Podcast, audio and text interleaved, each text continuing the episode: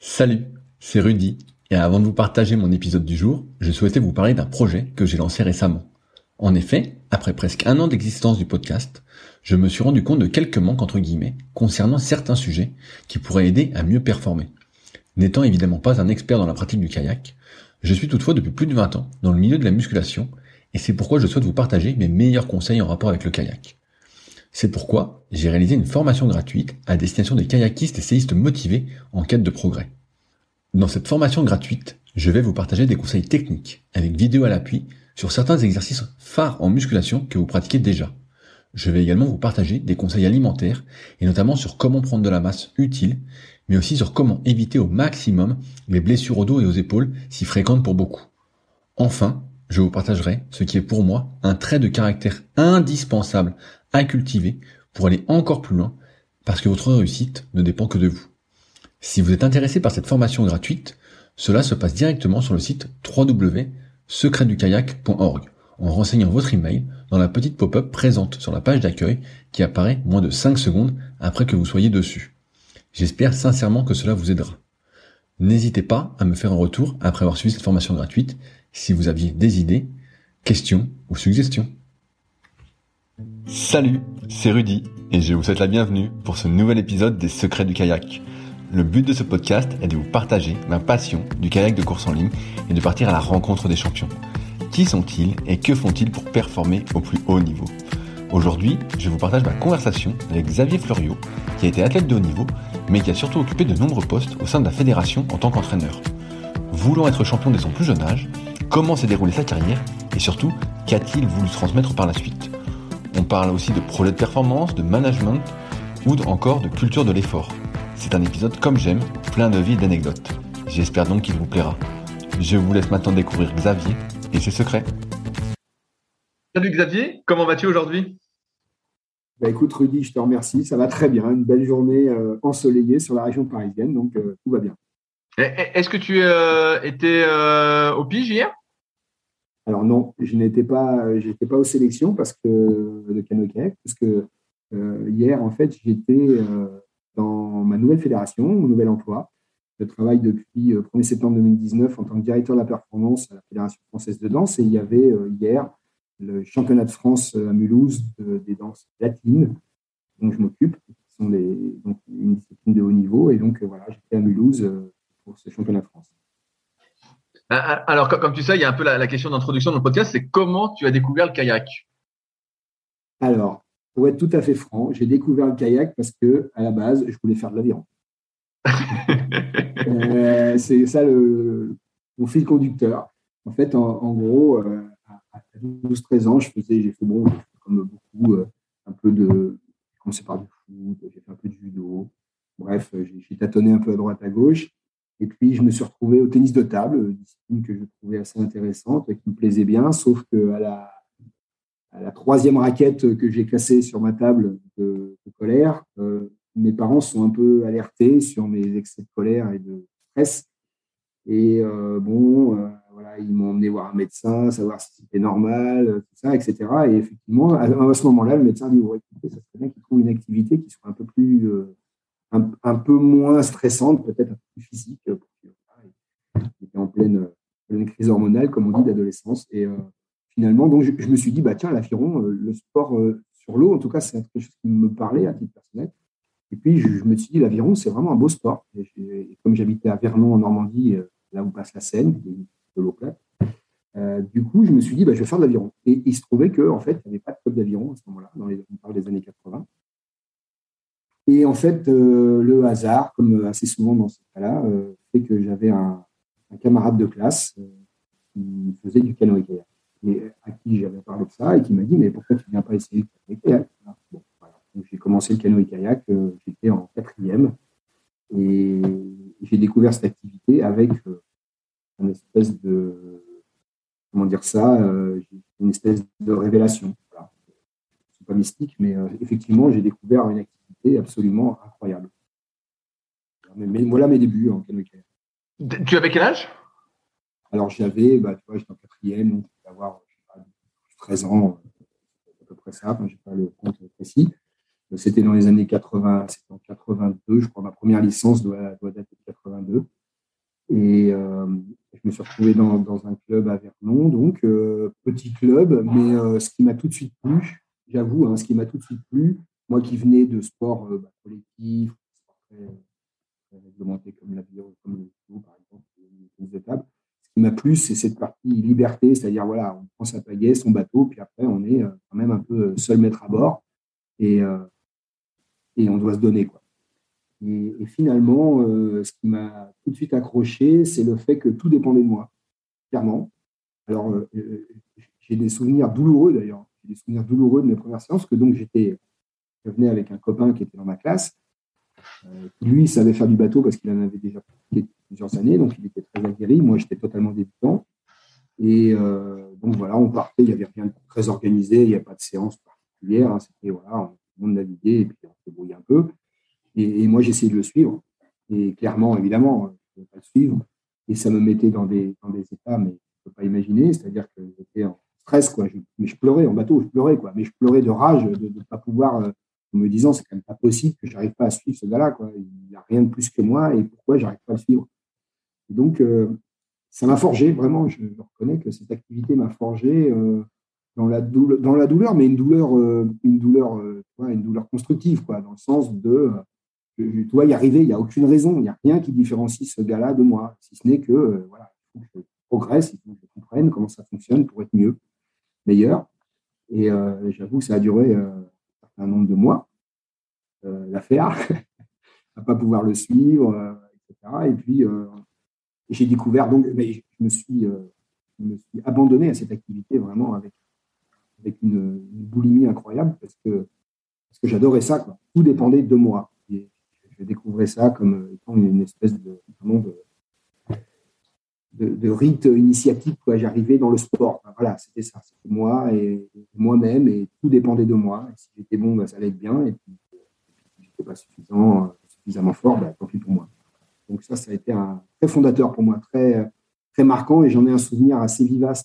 Malgré les années, j'en ai un souvenir très vivace. Euh, à, cette époque-là, est-ce que les, entraînements, c'était comme euh, mes autres invités, euh, seulement deux fois par semaine? Parce que tu t'es dit, tu m'as dit à l'instant que tu t'étais mis à fond à la pratique du canoë kayak. Est-ce que c'était deux fois par semaine ou toi, tu y allais plus Tu pouvais y aller plus pas Pas du tout, pas du tout. Et, c'est ce qui m'avait tout de suite plu d'ailleurs, c'était qu'en fait, ils s'entraînaient tous les jours. voilà, il n'y avait pas de limite en fait. Le club était un petit club. Donc, euh, très rapidement, on avait les. Enfin, voilà, moi, tout de suite, on a eu les clés du club. C'était un cadenas. Voilà, une espèce de grande pièce, une grande pièce, une pièce qui faisait 30 mètres carrés ou 40 mètres carrés, en il y avait des bateaux, puis des parties en gare à côté. Et ce que j'ai trouvé absolument fabuleux euh, à cette époque-là, à l'âge que j'avais, c'était le fait d'être libre. j'avais les clés du club j'arrivais, voilà, mon bateau, mon gilet, ma pagaie, et c'était parti. Et, donc, du coup, je me suis, euh, je me suis, abandonné à cette c'est que vraiment, j'ai trouvé euh, une espèce de liberté incroyable, avec pas d'entraîneur, euh, avec ben voilà, simplement la liberté de faire les choses. Et si je venais, si je voulais venir deux fois par, jour, à la limite, je venais deux fois par jour. Bon, évidemment, j'étais à l'école, c'était pas possible. Mais en tout cas, tous les jours, c'était sûr. Enfin, voilà, il n'y avait pas de sujet. Quoi. Donc, on venait tous les jours. Pas de.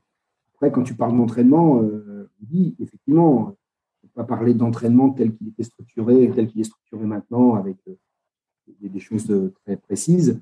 Il n'empêche que euh, je trouve que ce prérequis a été pour moi extrêmement euh, incroyablement riche parce qu'il m'a permis voilà, déjà de me découvrir moi-même, de me révéler à moi-même et, fondamentalement de positionner, de me positionner sur, une ambition et sur une envie et en disant voilà, tout dépend de toi. Et donc, voilà, donc je me suis entraîné, enfin, voilà, j'y allais euh, quasi toujours, oui. À l'époque, euh, il n'y avait pas de limite. Les limites, c'était le week-end, quand mes parents, avec mes parents, bah, un week-end à droite, à gauche, il y des réunions de famille, des choses comme ça. Donc, là, bon, j'étais, euh, bon gré mal gré, obligé de me plier à ces contraintes. Je ne pas aller m'entraîner. Mais par contre, rapidement, très, très rapidement, je me suis retrouvé à faire beaucoup de bateaux et donc à progresser forcément vraiment vite, quoi. Mais j'étais pas tout jeune. Euh, c'est-à-dire que mes premières compétitions, j'étais, euh, je crois, ce qui par rapport à, un certain nombre d'athlètes de l'époque était plutôt, enfin, était plutôt euh, vieux, quoi. Vrai que la plupart commençaient en Benjamin, Mini, voilà, ils avaient un bagage, d'ailleurs, comme le copain qui m'avait emmené, qui s'appelait Yves Le Turtre, futur du bateau d'ailleurs, que je crois régulièrement, qui est un très bon copain. Mais ben, voilà, ils avaient commencé en minime, donc ils avaient 3-4 ans de bateau, c'était moins intensif. Mais, et, moi, du coup, je me suis mis dans ce jeu-là assez rapidement, avec beaucoup d'engagement. Bon, des fois, on rentre pas tout rapidement, hein, mais ça s'est dit, voilà, ça m'a permis, moi, j'ai adoré cette mise en disponibilité de l'activité vis-à-vis de mes ambitions, mes envies, mes appétences pour euh, aller, aller au plus près de ce que j'avais envie. Quoi. Moi, je voulais être un champion. Ça, c'est clair je voulais euh, gagner des courses. Tu te souviens dans, quel bateau tu as démarré? Est-ce que tu as démarré directement en course en ligne bah, Écoute, j'ai commencé à faire du bateau dans des, ce qu'on appelait à l'époque des bateaux CM, ça s'appelait des bouchons. Ça s'appelait un bouchon. Une espèce de bateau, euh, bah, vraiment un kayak de base de l'époque, un bateau polyester. C'était pas terrible d'ailleurs, mais enfin bref, ça m'a, voilà, j'ai commencé dans ce bateau-là, et puis après, en, rapidement, parce qu'on est sur la Seine, hein, donc on n'est pas sur l'Ovi, on est sur le courant lisse, dire, avec l'hiver quand même, euh, un courant lisse, mais qui est, assez, euh, assez euh, tumultueux, dans le sens où il y a du courant, il y a des marmites, il y a des vagues. Donc j'étais le bouchon, puis après, je me suis mis rapidement au bateau de descente, en fait. Voilà, des bateaux de descente. Alors c'était à l'époque, donc ça s'appelait des match 2, match 4, euh, c'est des bateaux euh, voilà, eu, euh, avec lesquels j'ai appris à, naviguer. j'ai eu après, en tant que compétiteur, quand je me suis mis à, faire des courses junior, j'avais un Baxter. On va parler aux plus anciens. Le Baxter, c'est un bateau construit par Gilles. Et c'était un bateau rapide, plutôt directeur. Mais moi, ça m'allait bien parce que voilà, comme je m'entraînais sur la Seine, un bateau trop manœuvrier, c'était presque plus compliqué pour moi à gérer. Et au final, euh, au début, en fait, je faisais énormément de descentes, parce que dans le club, assez curieusement d'ailleurs, mais c'est le cas dans, tout un tas de, clubs franciliens et normands, euh, tu as beau t'entraîner sur du plat, euh, tout ça en fonction de l'appétence du cadre dans ton club, bien, voilà, moi, il y avait des gens qui faisaient de la descente, alors du coup, je me suis mis à faire de la descente. Bon, voilà, très bien. Et puis, et puis je m'entraînais aussi de temps en temps en course en ligne, donc je faisais CAPS, euh, à l'époque, c'était comme ça, du CAPS, le bateau d'initiation de la course en ligne, une espèce de barcasse euh, pas très digeste. Donc voilà. Rapidement, je me suis retrouvé à pouvoir monter dans des, des bateaux, euh, donc des bateaux de compétition de course en ligne, vraiment, donc des lanceurs, des rangers, vraiment des vieux bateaux, hein, une cinquantaine d'années, mais qui étaient déjà des bateaux quand même relativement instables, en fait, qui permettaient d'apprendre à faire du bateau. Et donc, j'ai navigué un peu entre ces deux embarcations, euh, un peu de descente, euh, un peu de course en ligne, très peu de slalom, il hein, faut être honnête. Euh, bon, là, pour le coup, j'en ai fait beaucoup. J'en ai fait pouvoir apprendre à faire du bateau parce que j'avais conscience que c'était nécessaire d'apprendre à faire ce type d'embarcation, ce type de pratique. Mais, mais, également, surtout, parce que j'avais la volonté, ça depuis toujours, j'ai eu la volonté de pouvoir me former parce que je voulais être moniteur, initiateur, moniteur. j'ai fait un cursus de formation pour passer ces diplômes, il était nécessaire de, bah, de savoir naviguer dans ces bateaux. Donc, euh, j'ai appris à faire du slalom, à faire du polo, euh, mais pas du tout euh, à des fins de compétition. Là, pour le coup, la descente, la course en ligne, c'était vraiment des fins de compétition. Et, et globalement, jusqu'en senior, j'étais vraiment autant descendeur que en ligne. Comment on fait de la descente euh, à Vernon? Est-ce qu'on allait justement faire des petits stages euh, avec euh, les encadrants et avec les autres pratiquants de descente pour s'entraîner sur la descente? Parce que si tu fais que du plat, entre guillemets, ça me paraît ah compliqué, non, mais as raison. Bah oui, la, première, incongruité de l'affaire, c'est qu'effectivement, on fait de la descente sur une rivière, enfin, sur un fleuve qui n'est pas une rivière. et ça, c'est un peu compliqué. Alors, effectivement, on essayait d'organiser. On avait régulièrement des stages, des week-ends, on faire la cure, le chalot, qui sont euh, parmi les rivières les plus proches, ou en Normandie, sur l'Orne, par exemple, la Rouvre aussi, débit naturel d'ailleurs, une des seules en France, une des rares euh, débits naturels, mais qui implique évidemment d'avoir des informations précises euh, à l'instant T sur le débit de la rivière, parce que comme il est par naissance, par essence naturelle, il est fluctuant. Euh, donc voilà, on faisait beaucoup, beaucoup, beaucoup de kilomètres. Ça, ça, m'a usé assez vite. Et puis surtout, le fait que moi, je voulais être un champion, c'était quand même, c'était l'énergie qui me, motivait à l'époque et euh, c'était ce que je voulais faire, en fait. Je voulais gagner des courses. Et, euh, en fait, euh, en descente, ça me plaisait énormément, mais je voyais bien que dans le quotidien, il me manquait des choses par rapport à des descendeurs, entre guillemets, qui étaient sur la répestre, n'importe où d'ailleurs, mais qui avaient une, réalité de s'entraîner au quotidien dans le vive, alors que moi, ce n'était pas le cas. Et je voyais bien que non, ça allait être un problème. Et c'est vrai que en cadet, donc j'étais encore débutant cadet, donc j'ai pas fait championnat de France cadet au vif parce que tout simplement j'avais pas, j'avais pas suffisamment de bateau. J'ai fait, euh, fait des championnats de France euh, cadet 2. À l'époque, ça s'appelait la catégorie CAPS, donc c'était une catégorie débutant. Simple. Il y avait une catégorie débutant qui s'appelait CAPS, donc on pouvait faire minimum, minimum 2, cadet 1, cadet 2. Il y avait même junior à l'époque. Et c'était vraiment réservé à des gens débutants. Il y avait une année de licence, deux années maximum, et euh, qui pouvaient participer à un championnat de France qu'on appelait la Régate nationale de l'espoir, qui était réservé à ses débutants avec un monotype qu'on appelait CAPS. Et euh, donc, c'est un, bateau monotype, le même pour tout le monde. C'est vrai que ça intéressant parce que ça limitait les problèmes matériels. Et, euh, et, ces courses permettaient bah, à des gens comme moi voilà, d'arriver sur le circuit de la compétition euh, en se battant avec des gens qui étaient à peu près du même niveau. Quoi, dire. Et, euh, donc voilà, j'ai connu ça en KD2. J'ai connu ça en KD2 et KD deuxième année donc. Et, 4, ma première course, mon premier championnat de France, CAPS, KD2, euh, deux fois deuxième. Donc j'ai une distance courte, ça s'en remet une distance longue qui était, le, qui était à 2000 mètres. Euh, en, en, course de fond, petite course de fond, hein, départ tous ensemble avec le seul virage. Et, euh, et du coup, ben voilà, je me suis retrouvé à faire ça. Ça m'a, je peux pas dire que ça m'a plu, ça m'a, hameçonné, comme on dit. j'ai été euh, complètement pris par le truc et euh, j'ai trouvé ça tellement génial que je dis bon voilà, ça, c'est ma voie. Alors j'ai essayé de continuer en junior la descente parce que le problème, la descente, ça me plaisait bien. Il y avait des gens au club qui étaient forts en plus en descente. On a eu, on a eu un gars qui s'appelait s'appelait euh, Sylvain Gauthier, qui était un, compétiteur, un très bon compétiteur en descente qui a été, euh, champion du monde par équipe d'ailleurs avec Vincent Ola euh, junior, euh, qui était du club de Vernon. Et, du coup, voilà, il s'attirait un peu vers le haut. Donc j'ai essayé, j'ai conservé, conservé l'activité descente pendant un peu de temps. D'ailleurs, en junior, j'ai fait, j'étais un des rares à faire le championnat de France junior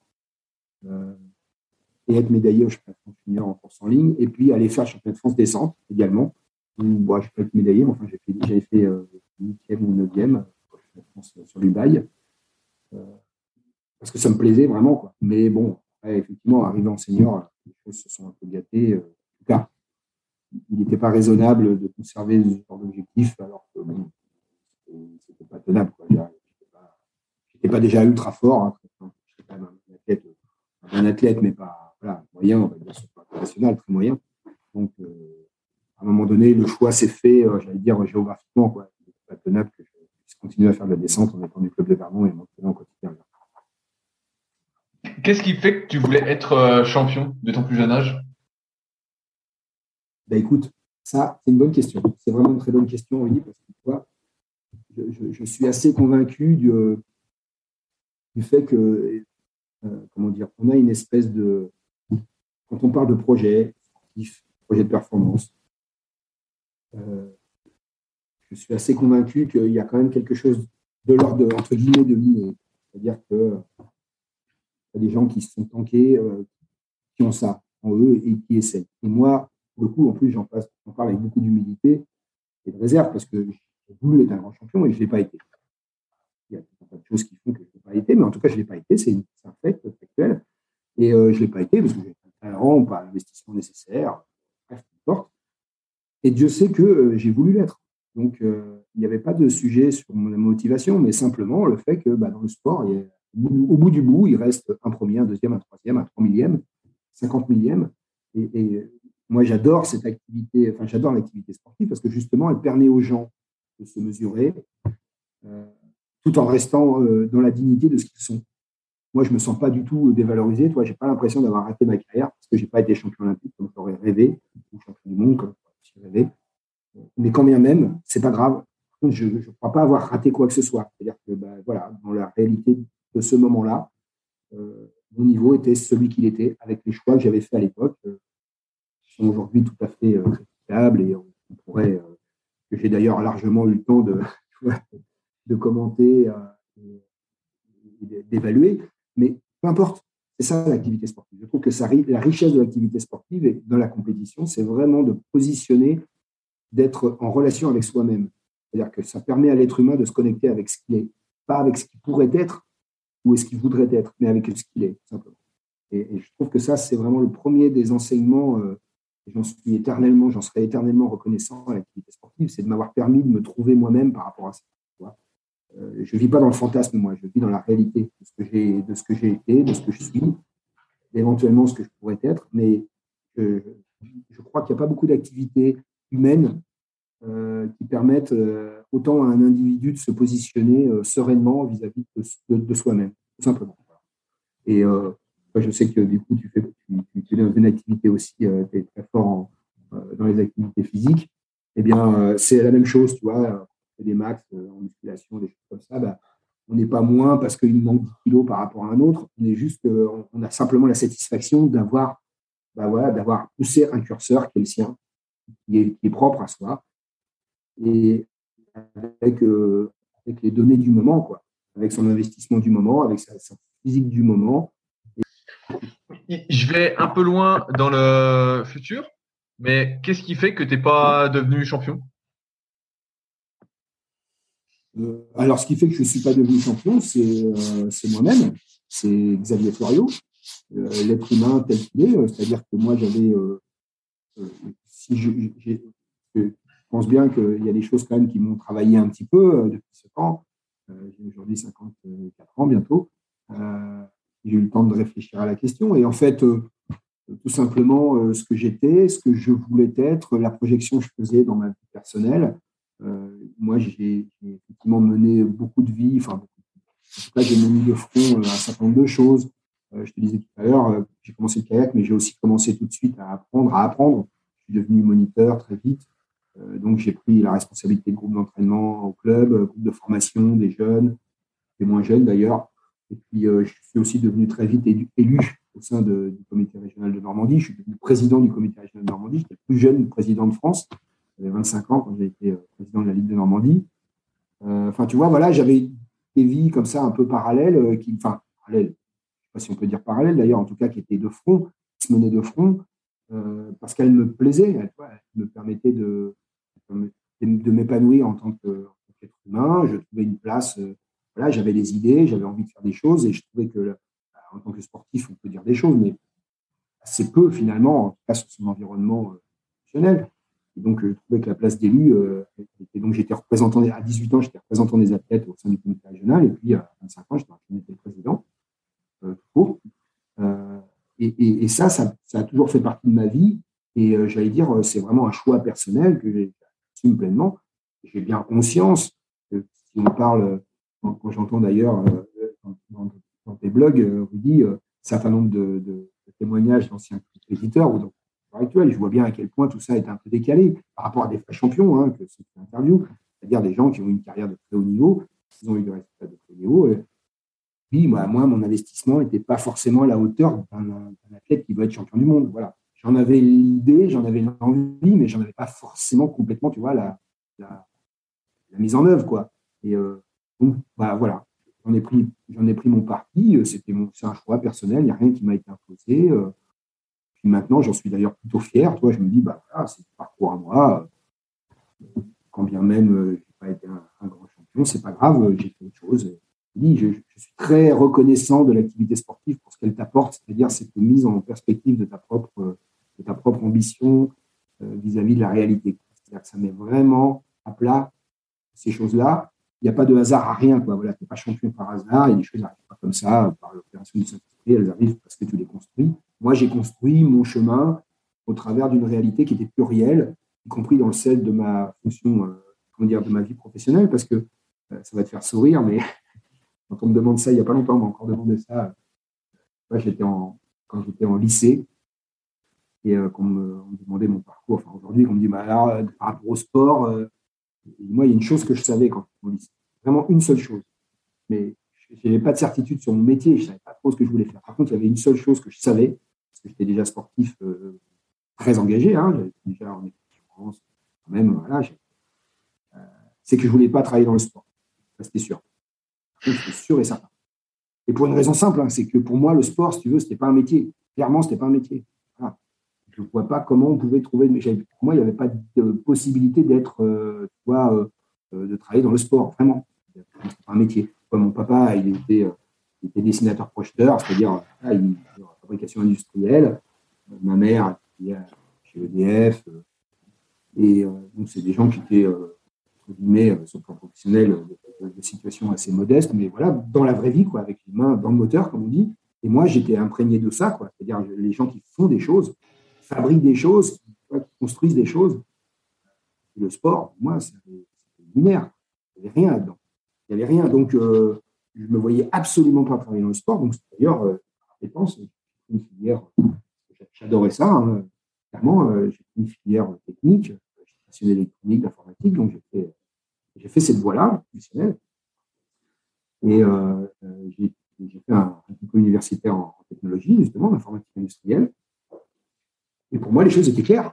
Bon, voilà, j'avais une, petite carrière d'athlète internationale, petite carrière, mais j'ai découvert par contre des gens incroyables. Je reconnais que là, ça a été euh, des gens qui étaient interviewés, des Pascal Dupri, des Philippe Cara, des Bois euh, des Sœur.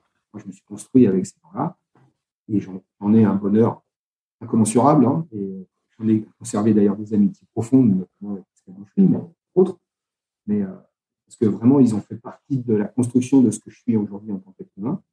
Et puis, mais par contre, euh, voilà, j'étais sur une voie professionnelle autre, et euh, voilà, je me suis lancé dans.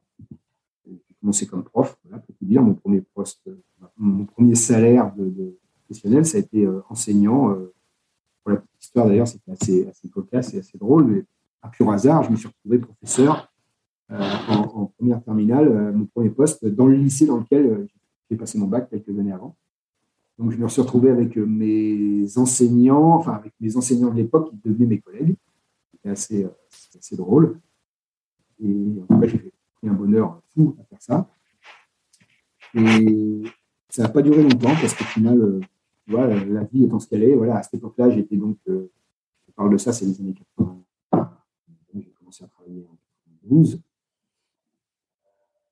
Suite à, bah, préparé les Jeux de Barcelone, ça n'a pas marché, la sélection n'a pas marché, en tout cas, pas suffisamment bon pour pouvoir être sélectionné. J'ai terminé mon, mon à cette époque-là. Et euh, donc, je me suis dit, bah voilà, je prends un vie professionnelle, pas de problème, pas de souci particulier avec ça, euh, au contraire d'ailleurs.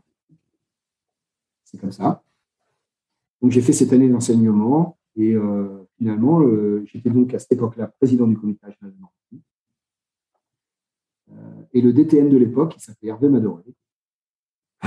Il est venu me chercher euh, en disant bah, écoute, vous avez euh, vu ton parcours, voilà, pièce, bah, forcément avec vous, mais c'est pas grave. moi, je charge des cadres pour son ligne, des difficultés à recruter des cadres pour son ligne, étant donné que bah, que tu fais, est-ce que tu crois que voilà, ça ne t'intéresserait pas de devenir cadre à la Et je t'avoue que des fois, la vie est, vraiment assez étrange. En fait, bon, j'avais un poste magnifique hein, au lycée de Vernon, chez moi. donc, je venais en plus de me marier à cette époque-là. Donc, un appartement à Vernon. Tout était bien. Nickel. Et j'avais un salaire très confortable. Parce que très honnêtement, en plus, j'avais un bon poste au lycée de Vernon. Et j'ai accepté en perdant 25% euh, de mon salaire euh, à rentrer à la fédération sur un contrat de qualification pour aller à Caen en tant que responsable de la section sport-études de l'époque, en ligne à Caen, euh, avec une possibilité éventuelle, si jamais j'ai le concours, de rentrer au professorat de sport euh, de haut niveau à. Mais si jamais je passais le concours et que je l'avais. Ouais, enfin, tu rentres dans, un truc assez bizarre. Je t'avoue que, encore aujourd'hui, quand j'en parle, c'est assez, assez mystérieux de savoir qu'est-ce qui a pu présager le fait de ma décision, alors que j'avais un truc stable et bien payé chez moi. Je me suis retrouvé à me, mettre en difficulté euh, en difficulté, en tout cas, me rentrer dans une espèce de sas inconnu, une activité où finalement je n'étais pas formé, euh, avec un, supposé avenir qui n'était pas sûr du tout parce qu'il y avait un concours à la clé. Des fois, pas trop. Bah, peut-être que tu voulais euh, apporter ce que toi, tu n'avais pas eu quand tu étais athlète aux jeunes. Peut-être que tu avais identifié des manques que tu n'avais pas eu qui t'ont peut-être euh, Rudy. Gêné entre guillemets pour, pour, être champion. Et tu te dis, bah, c'est l'occasion pour moi de partager ce que j'ai appris est ce que j'aurais peut-être voulu euh, avoir ou savoir. C'est possible. Hein. Tu sais, tu as, vraisemblablement raison. En tout cas, je pense que ta réflexion est assez pertinente parce que je l'avoue que moi, je n'ai pas, pas été jusqu'à ce niveau-là en me disant, bon, je me suis dit, bon, voilà, c'est comme ça, j'ai fait ce choix, euh, peu importe, maintenant je l'ai fait. Mais tu as raison, euh, il y a raison profonde, il aurait fallu que je me psychanalyse à l'époque. Mais euh, bon, voilà. En tout cas, je l'ai fait. C'est sûr, c'est j'y étais. Donc, j'ai fait une année de, en tant que responsable de section sport-études. Alors, pour te dire, toi, ça m'a parlé parce que tu dans cette partie-là, mais comme je venais d'un champ où j'avais pas de diplôme de sport, du tout, hein, je n'avais pas fait d'études de sport. Donc, il a fallu que je passe mon brevet d'État en, en archi-urgence parce que, tu vois, je commençais à bosser au 1er septembre. Euh, parce que le, DTN me fait cette offre au mois de juillet 13. Euh, je prends, euh, je prends mon poste en, au 1er septembre. Donc, je n'ai pas de diplôme de sport, donc je ne suis pas du tout autorisé normalement à encadrer une activité. donc, en fait, je retrouve à passer le brevet d'État en candidat libre à Talon d'Arc au mois de septembre à l'arrache, avec une dérogation parce qu'évidemment, je n'étais pas dans les clous en termes de délai d'inscription. Bon, il se trouve que mon passé pour le coup d'eau m'a bien bien aidé parce que voilà, j'étais voilà, descendeur, je connaissais bien l'eau vive, un grand salonneur, mais en tout cas j'étais capable de me débrouiller. En termes de pédagogie, j'étais moniteur au club depuis de nombreuses années. Donc tu vois, tous ces éléments-là m'ont permis de passer le brevet d'État des libre très, très tranquillement, qui m'a permis surtout d'avoir ma carte professionnelle qui me permettait d'être en règle vis-à-vis de son étude et de son encadrement. Et donc, j'ai fait cette année d'encadrement avec des athlètes, euh, des, très bons athlètes, hein, des, des sections sport-études euh, en, course en ligne. À l'époque, il y en avait trois, il n'y en avait pas 50. Il y en avait une à Lille, il y en avait une à, Caen, donc il y en avait une à Besançon. Et euh, donc, au final, on avait vraiment des, très bons athlètes. Ça a été un vrai challenge de, me plonger dans cette partie d'entraînement structuré avec une finalité de haut niveau. au club, c'était une d'encadrement euh, classique, on va dire, pour des sportifs, mais pas de ce niveau-là. Donc, il a fallu vraiment que je me remette en cause sur plein de choses. Ça m'a, beaucoup fait grandir. Euh, ça m'a permis de m'interroger sur ma pratique, sur ah, l'activité. Bon, j'ai, pris ça avec beaucoup de bonheur. Et puis, bah, à la fin de l'année, au mois de juin, il y a eu le concours du professeur de sport, le PSHN, donc le professeur de sport euh, pour les de haut niveau, comme j'avais en lycée un certain nombre d'années j'avais droit à ce concours et euh, j'ai été reçu. Et donc, je suis rentré euh, à l'INSEP pendant deux ans de formation, donc pour, euh, pour le concours final du professeur de sport que j'ai obtenu en 96. Donc, mars 96, je suis sorti avec le professeur de sport et le hasard des calendriers, des fois heureux, il faut le dire, a fait que, euh, en sortant de ce concours en 96, euh, bah, j'ai eu un poste direct à la fédération et en plus euh, un poste en Normandie parce que Eric Leloc, que tu connais peut-être, qui aujourd'hui s'occupe du du paracanoë, qui était un athlète olympique, quatrième au jeu de Sydney en C1 1000. Il, il, était CTR, il avait été nommé CTR en Normandie à cette époque-là et pour tout un tas de raisons personnelles, il avait souhaité donc, lutter.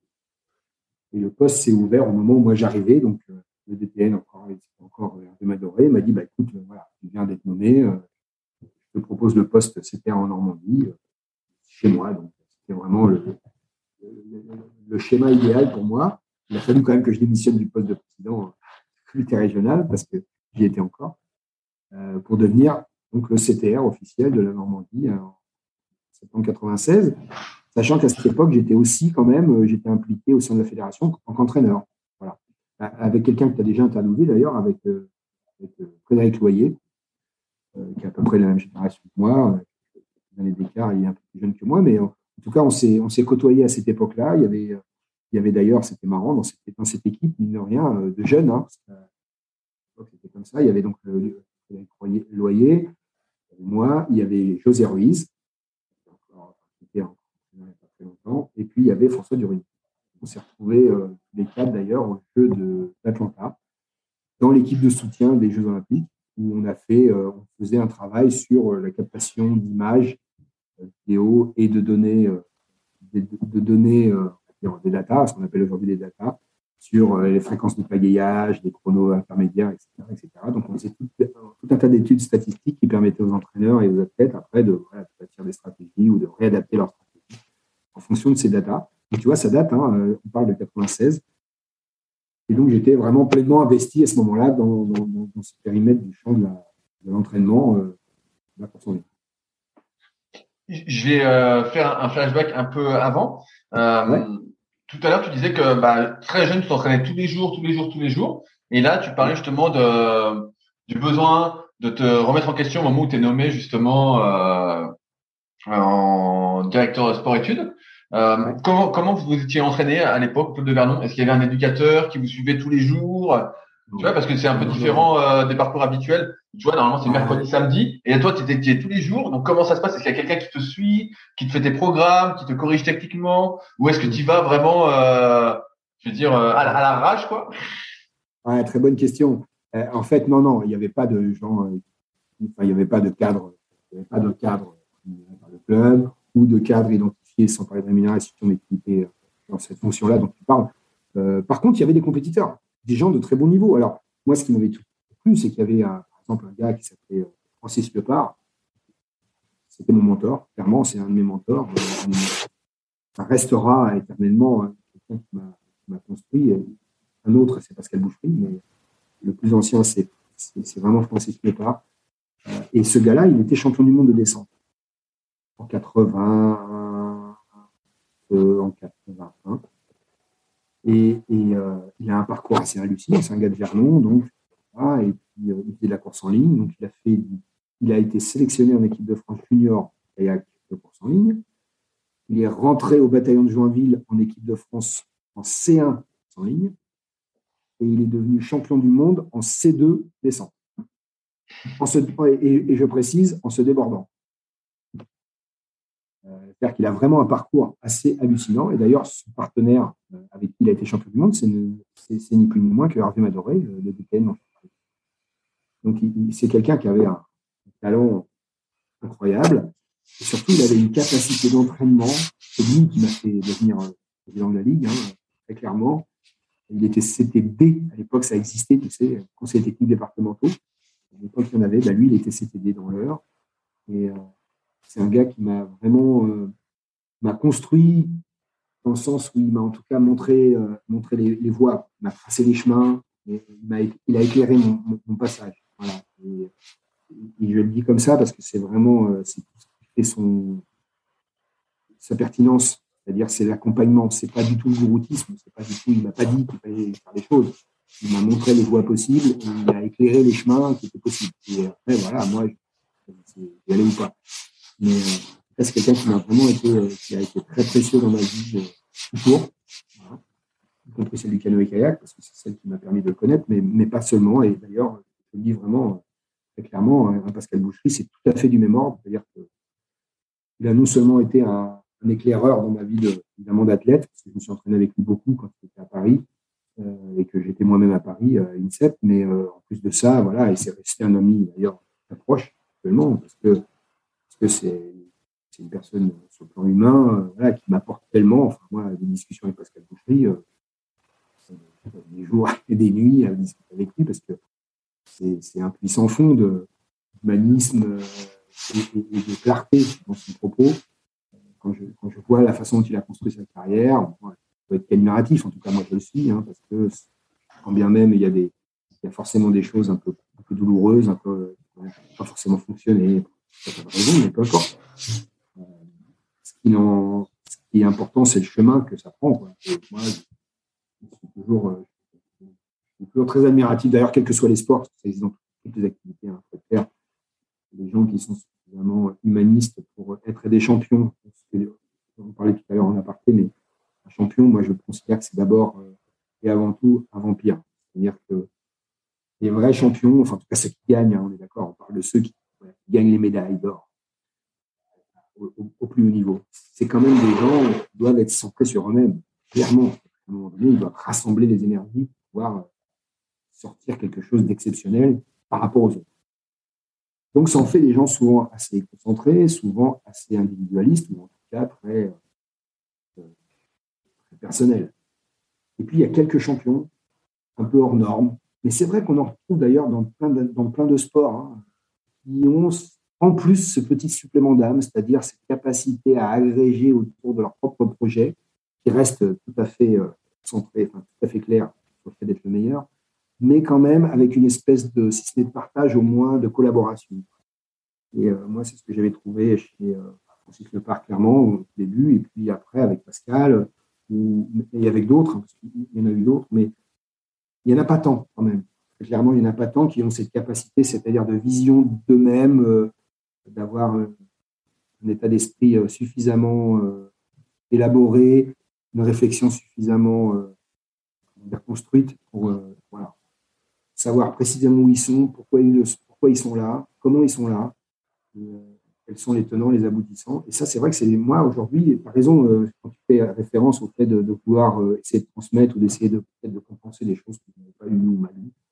Euh, très humblement, hein, parce qu'il y a beaucoup d'humilité avec ça, mais sans vouloir être un donneur de leçons, mais me dire oui, effectivement, il y a, il y a quelque chose de l'ordre de la une espèce de stratégie de construction où finalement, je me rends tellement compte, et là, tu vois, depuis deux ans, presque trois ans maintenant, je fais la danse sur un projet olympique avec le breaking.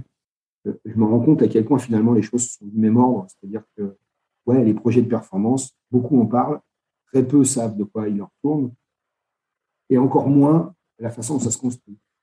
Et euh, je trouve tellement d'ego euh, partout, c'est-à-dire que voilà, kayak, la danse, mais partout. J'ai bossé 15 ans à l'INSEP et donc j'ai côtoyé euh, les 26 sports olympiques qui sont. Et je vois bien à quel point les choses sont assez euh, collectives, assez partagées en tout cas. C'est-à-dire que on, a des visions, les gens ont beaucoup de visions euh, assez égocentriques. Il y a quand même une, vraie réalité et une vraie problématique. Le, mot, je l'aime pas beaucoup parce qu'il est assez galvaudé, mais c'est, on va dire que c'est problématique, qui, qui, tourne autour de son ego. On satisfait d'abord son ego, d'abord comme éventuellement comme compétiteur, éventuellement comme athlète, comme euh, entraîneur, je veux dire. Mais quand l'entraîneur met son ego au-dessus du résultat de l'athlète, c'est-à-dire au-dessus du projet sportif qui doit être porté par l'athlète, là, il y a un et, euh, et, en fait, ça, malheureusement, c'est commun parce que c'est tous les jours. Moi, je suis confronté à ça tous les jours. J'ai confronté au, quand j'étais au Canada. Je suis confronté aujourd'hui à la danse de la même façon. C'est très, tu vois, c'est quelque chose de très, commun. Euh, il y a un vrai problème d'appropriation du projet.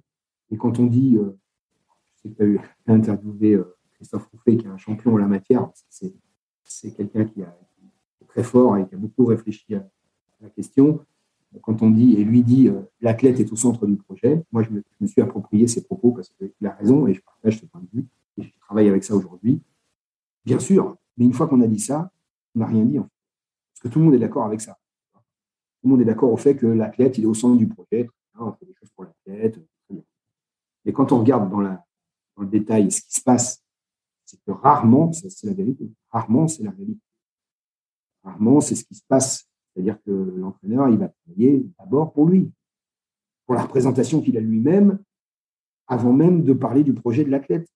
La preuve en est, d'ailleurs, euh, je vais te donner une anecdote parce que celle-ci, elle me fait. Je l'ai utilisée aussi à la danse quand j'ai été nommé à une époque, j'ai euh, été nommé directeur des équipes de France en ligne en 2016 par euh, le DTN de l'époque. Et puis donc première réunion avec les entraîneurs, euh, là il fallait. Et donc la première question c'était, bah, bien, alors c'est quoi ton projet? Et les témoins, j'espère qu'ils pourront témoigner, en tout cas, pourront pas mentir. Mais j'ai commencé par leur dire, mais écoutez, moi j'ai pas de projet. Moi, je suis directeur des équipes de France. Comment voulez-vous que j'ai un projet? Le projet, c'est moi qui le porte. C'est les athlètes qui le portent. Si les athlètes ne veulent pas être champions, comment voulez-vous que moi, je puisse euh, éventuellement mener un projet qui mène des athlètes français à être champions olympiques? Sans ligne Je n'ai pas de projet à avoir. les athlètes ont des projets. Donc nous, notre fonction et notre mission, c'est de faire en sorte de capter ces projets personnels, faire des projets, peut-être éventuellement un projet collectif, parce qu'en plus la course en ligne a cette réalité d'être un sport individuel à finalité collective, pour, je veux dire, la très grande majorité, hein, très peu de personnes qui vont faire du monoplace, alors qu'il y en a un certain nombre qui font de l'équipage. Donc, on est dans une activité singulière de ce point de vue-là, mais en tout état de cause, le directeur d'équipe de France, le DTN, le président de la fédération, enfin, ce soit, n'a pas à avoir de projet particulier, même si, évidemment, il n'est pas très politiquement correct d'en parler comme ça. Mais moi, j'en parle comme ça parce que ça me paraît être quelque chose d'assez limpide. Moi, j'ai un projet de, mise en œuvre.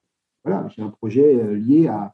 Euh, je, suis, j'étais en responsabilité de la mise en œuvre, des moyens qu'on pouvait déployer pour, agréger ces projets, éventuellement les finaliser, éventuellement les retravailler. Mais euh, par contre, si ce n'était pas le projet des athlètes d'être champion, de devenir des champions, ben moi, je ne vois pas ce que j'aurais pu faire, quand bien même j'aurais été, j'aurais été Donc tu vois, il y avait et, ça, ça renvoie d'ailleurs à une posture que, parle Pascal Boucherie très bien. C'est euh, qui fait quoi? Qui est responsable de quoi? France, voilà, un directeur d'équipe de France, il n'est pas responsable de la performance. Clairement, moi, il n'est pas responsable. Et je le dis aujourd'hui parce que je suis directeur de la performance au sein de la Fédération française de danse, sur le projet olympique du Brésil notamment. Et, très clairement, j'assume une responsabilité, mais qui est toute administrative. Parce que comment, comment veux-tu que je puisse assumer une quelconque responsabilité sont corrects, alors que euh, les danseurs, c'est pas moi, pas moi qui vais danser. Donc euh, voilà, aujourd'hui, j'essaie simplement d'accompagner les projets en essayant de faire en sorte que cette réalité olympique, elle prenne du sens pour ces gens-là et que du coup, ça devienne effectivement un, un vrai moteur dans leur, dans leur, dans leur, dans leur travail du quotidien et dans leur motivation. Mais je peux faire que ça. Parce que, après, bon, administrativement, effectivement, je porterai sans doute la responsabilité des résultats, quels qu'ils soient, qu'ils soient bons ou mauvais. Mais dire, ça, ça me fait pas. Je suis fonctionnaire, j'ai de ce genre de Mais par contre, euh, tu vois, ça, il faut donner du sens. Et moi, j'aime beaucoup, beaucoup, beaucoup les gens qui m'ont accompagné dans mon parcours et qui m'ont donné euh, à travailler sur le sens de mon action, de ce que je fais, ce que je fais pas, de pourquoi je le fais. Euh, est-ce que toi, tu as déjà été confronté en tant qu'athlète à des entraîneurs qui, passent, qui se faisaient passer avant toi? Entre guillemets? bien sûr, bien sûr, Oui, oui, évidemment. Enfin, j'allais dire, c'est presque, c'est presque, c'est presque du quotidien. Honnête, c'est presque du quotidien. C'est-à-dire que on est dans le, dans le haut niveau, on est quand même dans le bal des égaux. sans faire de Non, non, mais je, suis d'accord, je suis d'accord avec toi sur le bal des égaux, mais en même temps, sans, sans, bien, sans égaux, tu peux pas réussir en même temps. Bah, non, mais ça c'est vrai, ça c'est vrai. Et tu sais, il y a, j'ai travaillé, euh, j'ai fait aussi, euh, j'ai fait de sport, mais j'ai fait aussi un executive master en, management il n'y a pas très, longtemps, euh, à l'INSEP d'ailleurs, et, j'ai appris beaucoup, beaucoup de choses. pour tout dire, cette formation a, assez, un peu bouleversé ma vie, hein. personnelle, professionnelle. A vraiment fait tout un tas de choses de façon très positive d'ailleurs. C'est vraiment intéressant. Et j'ai fait la connaissance de quelqu'un euh, qui dit, euh, c'est quelqu'un qui fait du marketing, pour le coup, au moins du champ du sport, mais qui dit, dans un projet, le premier destructeur de valeur, c'est l'ego. Quel que soit le projet, hein. là, c'est quelqu'un qui s'occupe du marketing, tu vois, donc on n'est pas dans la sportive. Mais moi, pour moi, il y a vraiment une transcription très directe dans le sport. Effectivement, un entraîneur, quand il commence à entraîner pour satisfaire son ego, il est mort. Il est mort. D'ailleurs, rappelle-toi, enfin, je ne sais pas si tu connais pas ton âge, dis, mais euh, peut-être tu te souviens de cette époque où en athlétisme, notamment hein, au niveau international, y compris chez les Américains qui étaient les meilleurs sprinteurs du monde, euh, on parlait plus de, de on parlait plus de l'entraîneur de l'athlète que de l'athlète lui-même. Et il y a une époque comme ça où on parlait, voilà, c'était euh, l'athlète de, Exactement. Moi, je me, souviens de moi, ma génération, c'était Maurice Nato Bolden, et on parlait surtout de John Smith. Et ben voilà, le John Smith team. Voilà, on dit voilà exactement le HSI. HSI, c'était. Exact, le HSI, exactement. Et ça, en fait, tu vois, cette époque-là, avec bonheur d'ailleurs, je trouve qu'aujourd'hui, regarde, aujourd'hui, même Usain Bolt connaît le nom de son entraîneur, à part des, initiés, j'allais dire, hein, et qui connaît le nom de son entraîneur? Tout le monde s'en fout. Alors qu'à l'époque, le HSI, d'autre part, tout le monde connaissait ça, parce que c'était une étiquette qui était accolée, quoi.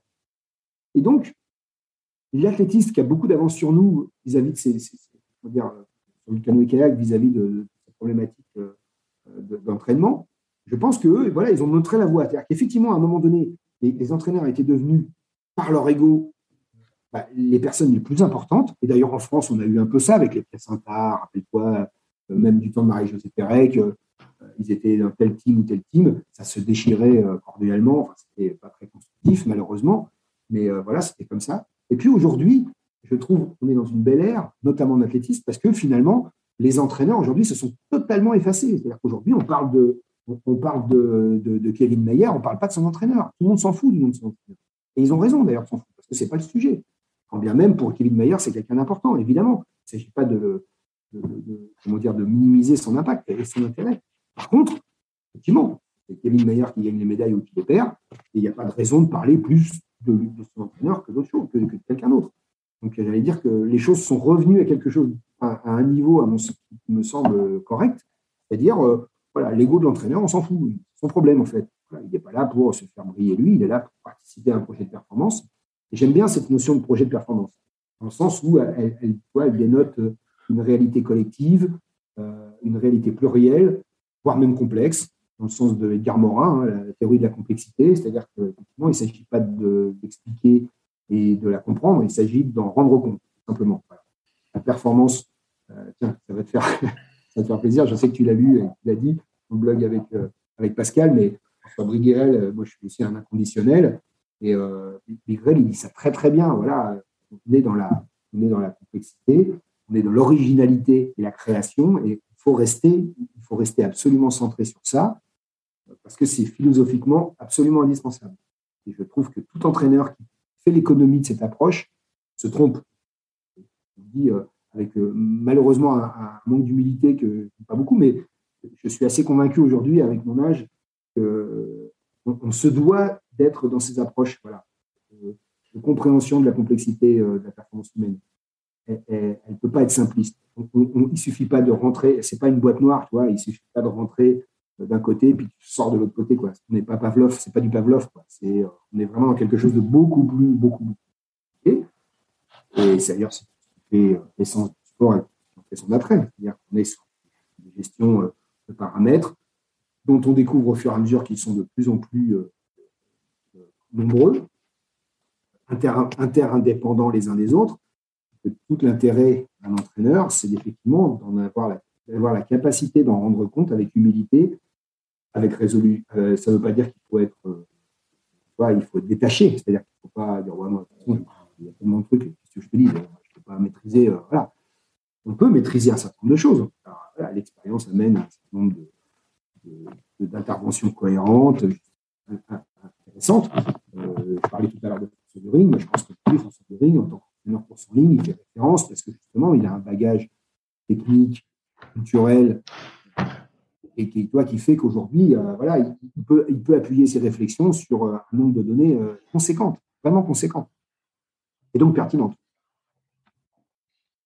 comment tu fais si euh, trouves donc j'extrapole un peu de ça, mais euh, tu es entraîneur national et donc tu dois t'occuper d'athlètes qui en théorie veulent devenir champions, mais qui euh, disent seulement je veux devenir champion, mais mettent pas en place les actes pour devenir champion. Comment tu fais? Comment, tu fais pour leur insuffler euh, j'allais dire euh, les fondamentaux. Euh, comment, comment, comment, tu fais parce que tu dis voilà l'entraîneur est pas est là pour la mise en œuvre entre guillemets, mais en fait, tu peux te retrouver bloqué par l'athlète qui euh, ne reflète pas, entre guillemets, euh, ses ambitions. Donc, comment, tu fais alors? J'ai un exemple très concret, ça va te plaire. Euh, avant, avant 2016, j'avais été nommé directeur de l'équipe de France de marathon. En 2013 ou 2014, par le DTN Philippe et, donc, du coup, voilà, je me retrouve avec cette activité que je, que je connaissais évidemment, mais que je n'avais pas d'appétence particulière, je me trouve directeur de France. Voilà, avec assez peu de moyens, euh, activité euh, bon, dans laquelle des Français brillaient plus ou moins. Enfin voilà, d'ailleurs, il y avait euh, Claude Bénézy, que tu connais bien, qui était déjà entraîneur euh, dans cette équipe. Et, en fait, ça a été vraiment intéressant pour moi, ça a été même assez fondateur dans ma carrière future. D'ailleurs, parce que j'ai essayé de me poser les bonnes questions. En tout cas, je crois encore une fois avec humilité. Je me suis dit, bon, c'est l'activité, voilà, et pas olympiques. On a des activités, des, athlètes qui viennent, mais qui viennent clairement un peu par défaut, c'est-à-dire on avait quelques descendeurs un peu talentueux, un peu physiques qui venaient, qui arrivaient à se sélectionner, puis on avait euh, régulièrement des athlètes de la course en ligne finalement passaient pas la course en ligne et qui se rabattaient euh, pour faire un peu d'international sur le marathon. Donc on avait une espèce de d'équipe un peu panachée, puis avec des résultats finalement euh, médiocres, voire mauvais, avec de temps en temps des coups d'éclat, parce qu'il y avait des coups d'éclat, mais bon, qui restaient des coups d'éclat.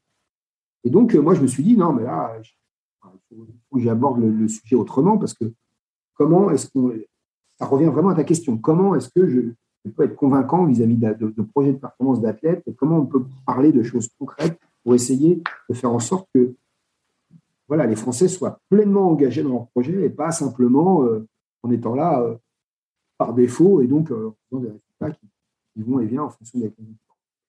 Et j'avais beaucoup travaillé là-dessus. Et d'ailleurs, à cette époque-là, tu vois, j'avais commencé à travailler avec Pascal, qui n'était pas du tout, qui pas encore à la fédération, et plus à la fédération. Euh, mais que, comme, comme, je connaissais au demeurant et je savais euh, tous les talents qu'il avait euh, d'orateur, et puis il avait travaillé énormément à titre personnel sur, voilà, sur le sens de la pratique. Donc, donc en fait, j'avais fait venir. Et clairement, il y avait des athlètes aujourd'hui qui sont champions du monde. Hein. Là, je te parle des, de, bah, des Quentin Urban, des Jérémy Candy, des Stéphane Boulanger. Euh, il y avait Edwin Lucas. Enfin voilà, c'était cette génération-là. Et donc, j'avais travaillé avec eux en disant, ben voilà les gars, moi, je voudrais que vous vous mettiez au clair avec votre projet réfléchissez à votre projet. Alors, si vous voulez aller aux Jeux Olympiques, Jeux Olympiques, voilà, peut-être c'est un projet, c'est très bien. Mais si vous faites du marathon, dites-vous bien que je crois quand même qu'il y a quelque chose qui soit, sans être antinomique, et en tout cas différent. Et donc, on avait, j'avais fait venir Pascal, qui avait fait des interventions euh, tout à fait euh, brillantes, comme à son habitude, euh, bah, sur les actions situées, sur voilà, des choses un peu. Et puis, j'utilisais évidemment aussi beaucoup son histoire, parce que il est tellement, euh, il est tellement fort et tellement convaincant sur le sens de sa vie, le sens euh, de, son engagement que j'avais trouvé ça comme étant quelque chose d'assez fondateur. Écoute, mes espérances ont été euh, décuplées, ont été largement dire, satisfaites parce que les athlètes, de façon assez, cohérente et massive, ont dit bah ouais, t'as raison. Et le, premier acte fondateur, tu sais, ça avait été la participation aux sélections pour son ligne. C'est-à-dire qu'en fait, en clair, dans, la, le, déroulé d'une saison classique, il y a les sélections courses en ligne qui arrivent en ce moment-là, donc qui arrivent au mois d'avril, et puis les sélections marathon qui arrivent après. C'est-à-dire qu'en clair, voilà, les athlètes de course en ligne se sélectionnent, ceux qui ne se sélectionnent pas, éventuellement, bah voilà, il reste les sélections marathon, et puis bah, il y a une poire pour la soie. Et là, j'avais, comme j'étais responsable de sélection, bah, j'avais organisé les choses autrement, en disant, bah, voilà, là, vous n'avez pas le choix, c'est l'un ou l'autre. On ne peut pas faire les deux, pas possible. Donc, et à l'époque, d'ailleurs, ça avait été compliqué parce qu'il y avait quelqu'un comme Carré, qui connaît le talent, qui était régulièrement euh, médaillé en course d'ailleurs, ou médaillé en marathon. Donc, ça avait été un. Sauf que, à chaque fois, on m'opposait ça. On m'opposait ça. Regarde Sylvain Carré. Oui, mais Sylvain Carré, c'est un exemple parmi tant d'autres. Voilà. En tout cas, c'est une particularité, c'est singulier. On ne va pas organiser l'équipe de France et l'avenir de l'équipe de France simplement sur Cyril Carré, quand bien même il est un talent immense. Et puis, euh, un immense champion comme on en a eu peu. Et euh, c'est pas lui faire offense, hein, euh, je ne crois pas. Au contraire. Mais je disais, voilà, il faut organiser les choses de façon très claire. Il faut que les athlètes fassent le choix. Et j'avais été assez admiratif du choix qu'avaient fait ces athlètes. Et les premiers à l'avoir fait, ils s'appelaient Quentin Urban, ils s'appelaient Jérémy Candy, ils s'appelaient Stéphane Boulanger et Louis Lucas. Ces jeunes-là, ils ont fait le choix et ils sont venus résolument sur le marathon, alors qu'ils pouvaient potentiellement proposer, éventuellement postuler sur des places mais ils avaient fait ce choix. Et, la suite, leur, enfin, je veux dire, je suis tellement, euh, tellement admiratif de leur parcours et, euh, très, très humblement avoir participé à la définition de leur projet beaucoup plus clairement en disant, mais voilà, fait du marathon, mais on veut être champion du monde. Et pour être champion du monde, il n'y a pas moyen. Il faut mettre toutes les chances de notre côté. Donc, on ne veut pas être des athlètes ratés de la course en ligne qui font du marathon et puis qui essayent d'être champion marathon parce que c'est de la seconde zone. Non, non, non. Moi, je leur disais bien, d'ailleurs Pascal m'avait bien aidé dans cette tâche, en disant, vous êtes des vrais champions, par contre, soyez des champions jusqu'au bout, c'est-à-dire donnez-vous les moyens, c'est-à-dire n'essayez pas de vous projeter, c'est quoi votre rêve? Bah, Si c'est d'être champion olympique, n'est pas vous faire chier au marathon, ça n'a aucun sens. Ça, ça sera que du l'ersatz. Soyez très déterminé par rapport à votre euh, posture de marathonien et assumez-la pleinement. et à partir de là, vous allez exprimer un potentiel que vous avez. Parce que moi, j'étais persuadé, d'ailleurs, je leur disais, vous êtes, moi, je suis désespéré de voir l'équipe de France qui a un niveau incroyable, et puis qui, dans le money time, c'est-à-dire en gros, euh, euh, dans, la dernière, euh, dans, la dernière rotation, se fait éliminer au fur et à mesure des podiums parce que parce qu'on n'est pas prêt, parce qu'on n'est pas bon, parce qu'on ne sait pas faire les choses comme il faut. Et, j'ai été incroyablement surpris, dans le bon sens, par la capacité d'intervention de leur part vis-à-vis de leur projet, de l'appropriation de leur projet, et puis, puis, leur talent a fait le reste. Et puis, c'est une immense fierté. En tout cas, c'est un grand bonheur. Moi, je partage ça régulièrement avec Quentin parce que sur Paris et Jérémy. Euh, c'est, ça tellement euh, satisfaisant de voir à quel point, simplement en donnant du sens à sa pratique, on arrive finalement à exprimer un potentiel qu'on avait, mais qu'on n'arrivait pas, des raisons un peu compliquées, euh, à pas exprimer. Donc, je trouve que toi, par rapport à ta question, à un moment donné, il faut juste donner du sens. Et ça en revient d'ailleurs à Pascal hein, et à son école la façon dont, et, et à Bigrel, que, que, moi aussi je suis beaucoup, je connais également, euh, je trouve que voilà, il faut donner du sens. Ça, c'est vraiment le. Et, et, dans sa vie d'ailleurs, tu sais, euh, sa vie personnelle, euh, presque intime, j'allais dire, donner du sens, c'est la seule clé. C'est la seule clé. C'est la, philosophie qui est la clé. J'ai eu beaucoup d'échanges avec un gars qui s'appelle Claude Fauquet, je sais pas si tu connais, qui était l'ancien DTN de la natation. c'est lui qui, c'est lui qui a été l'artisan des Manodou, des Manodou, des Bernard et compagnie. C'est lui qui a, initié toute cette génération.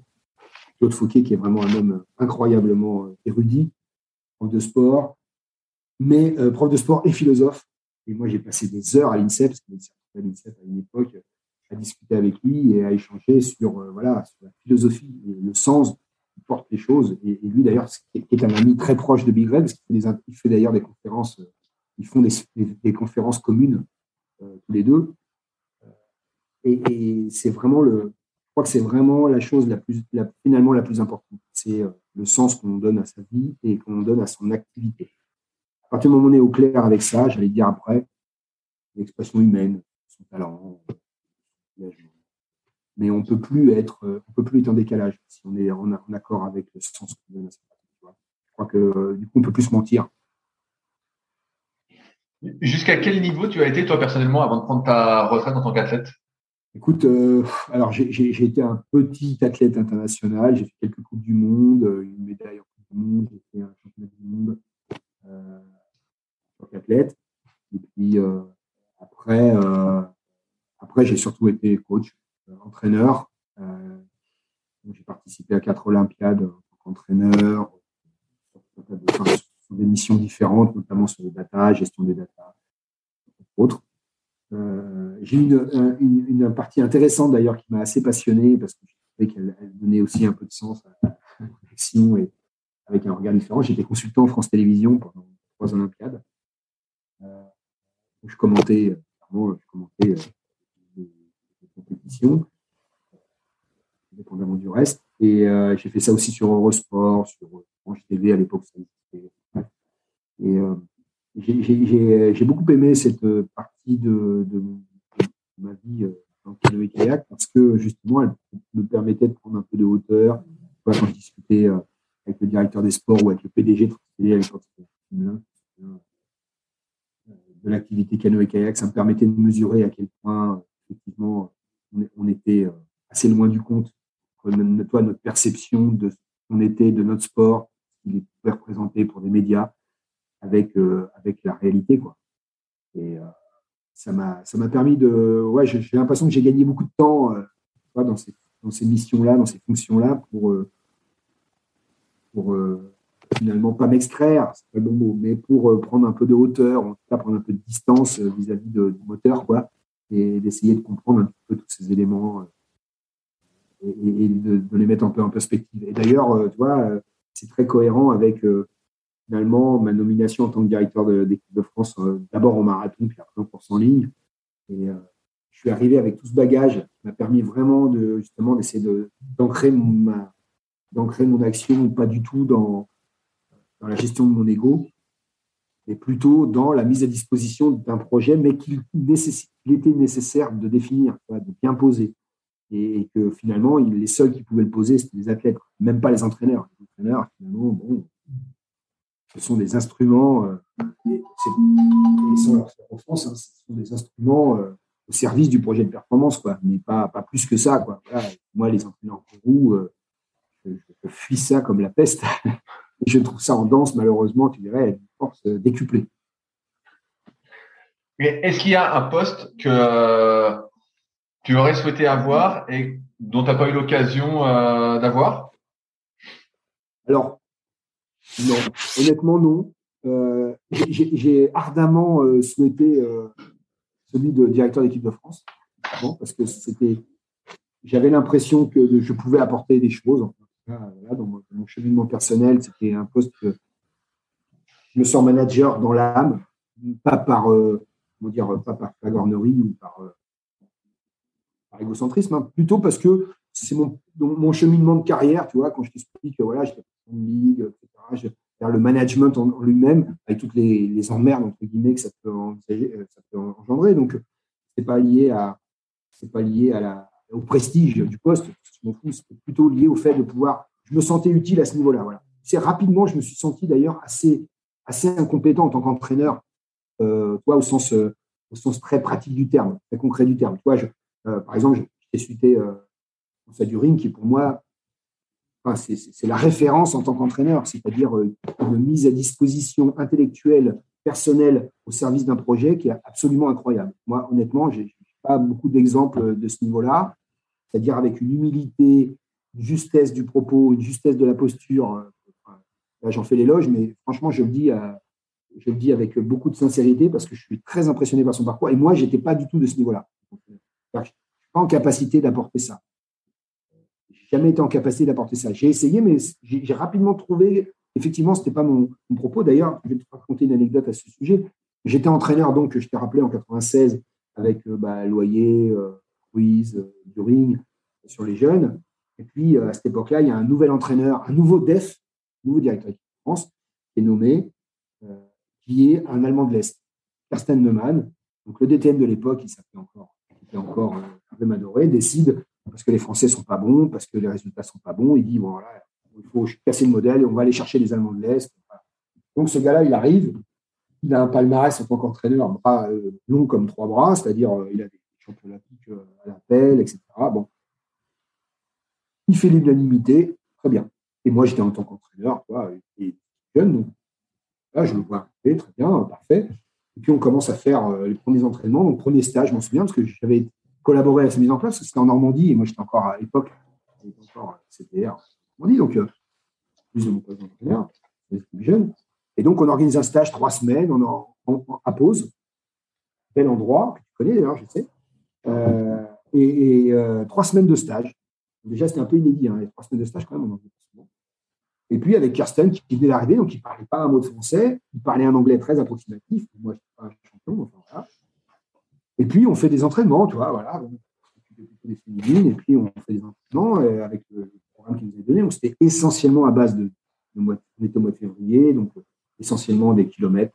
On engageait des kilomètres, 15 bornes, 20 bornes, Et puis moi, j'essayais de faire mon boulot d'entraîneur, donc voilà, voilà j'ai euh, et puis Kirsten qui était venu une fois dans mon bateau moteur. Et puis, assez rapidement, euh, à, peine à la moitié de la séance, il n'arrêtait pas de me. Enfin, il me disait, en gros, il disait, mais tais-toi, tais-toi. J'avais pris ça un peu mal en me disant, bah, je vais raconter n'importe quoi, et il explique que c'est pas bien ce que dis. Alors, j'étais un peu dubitatif, je me dis, bah, français déjà, bizarre. Mais enfin, bref, il disait me taire.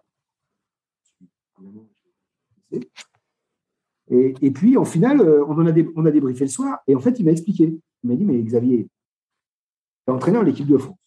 Là, on est l'équipe de France. Même quand bien même, c'est une équipe jeune. Donc, il dit, mais qu'est-ce que tu fais là?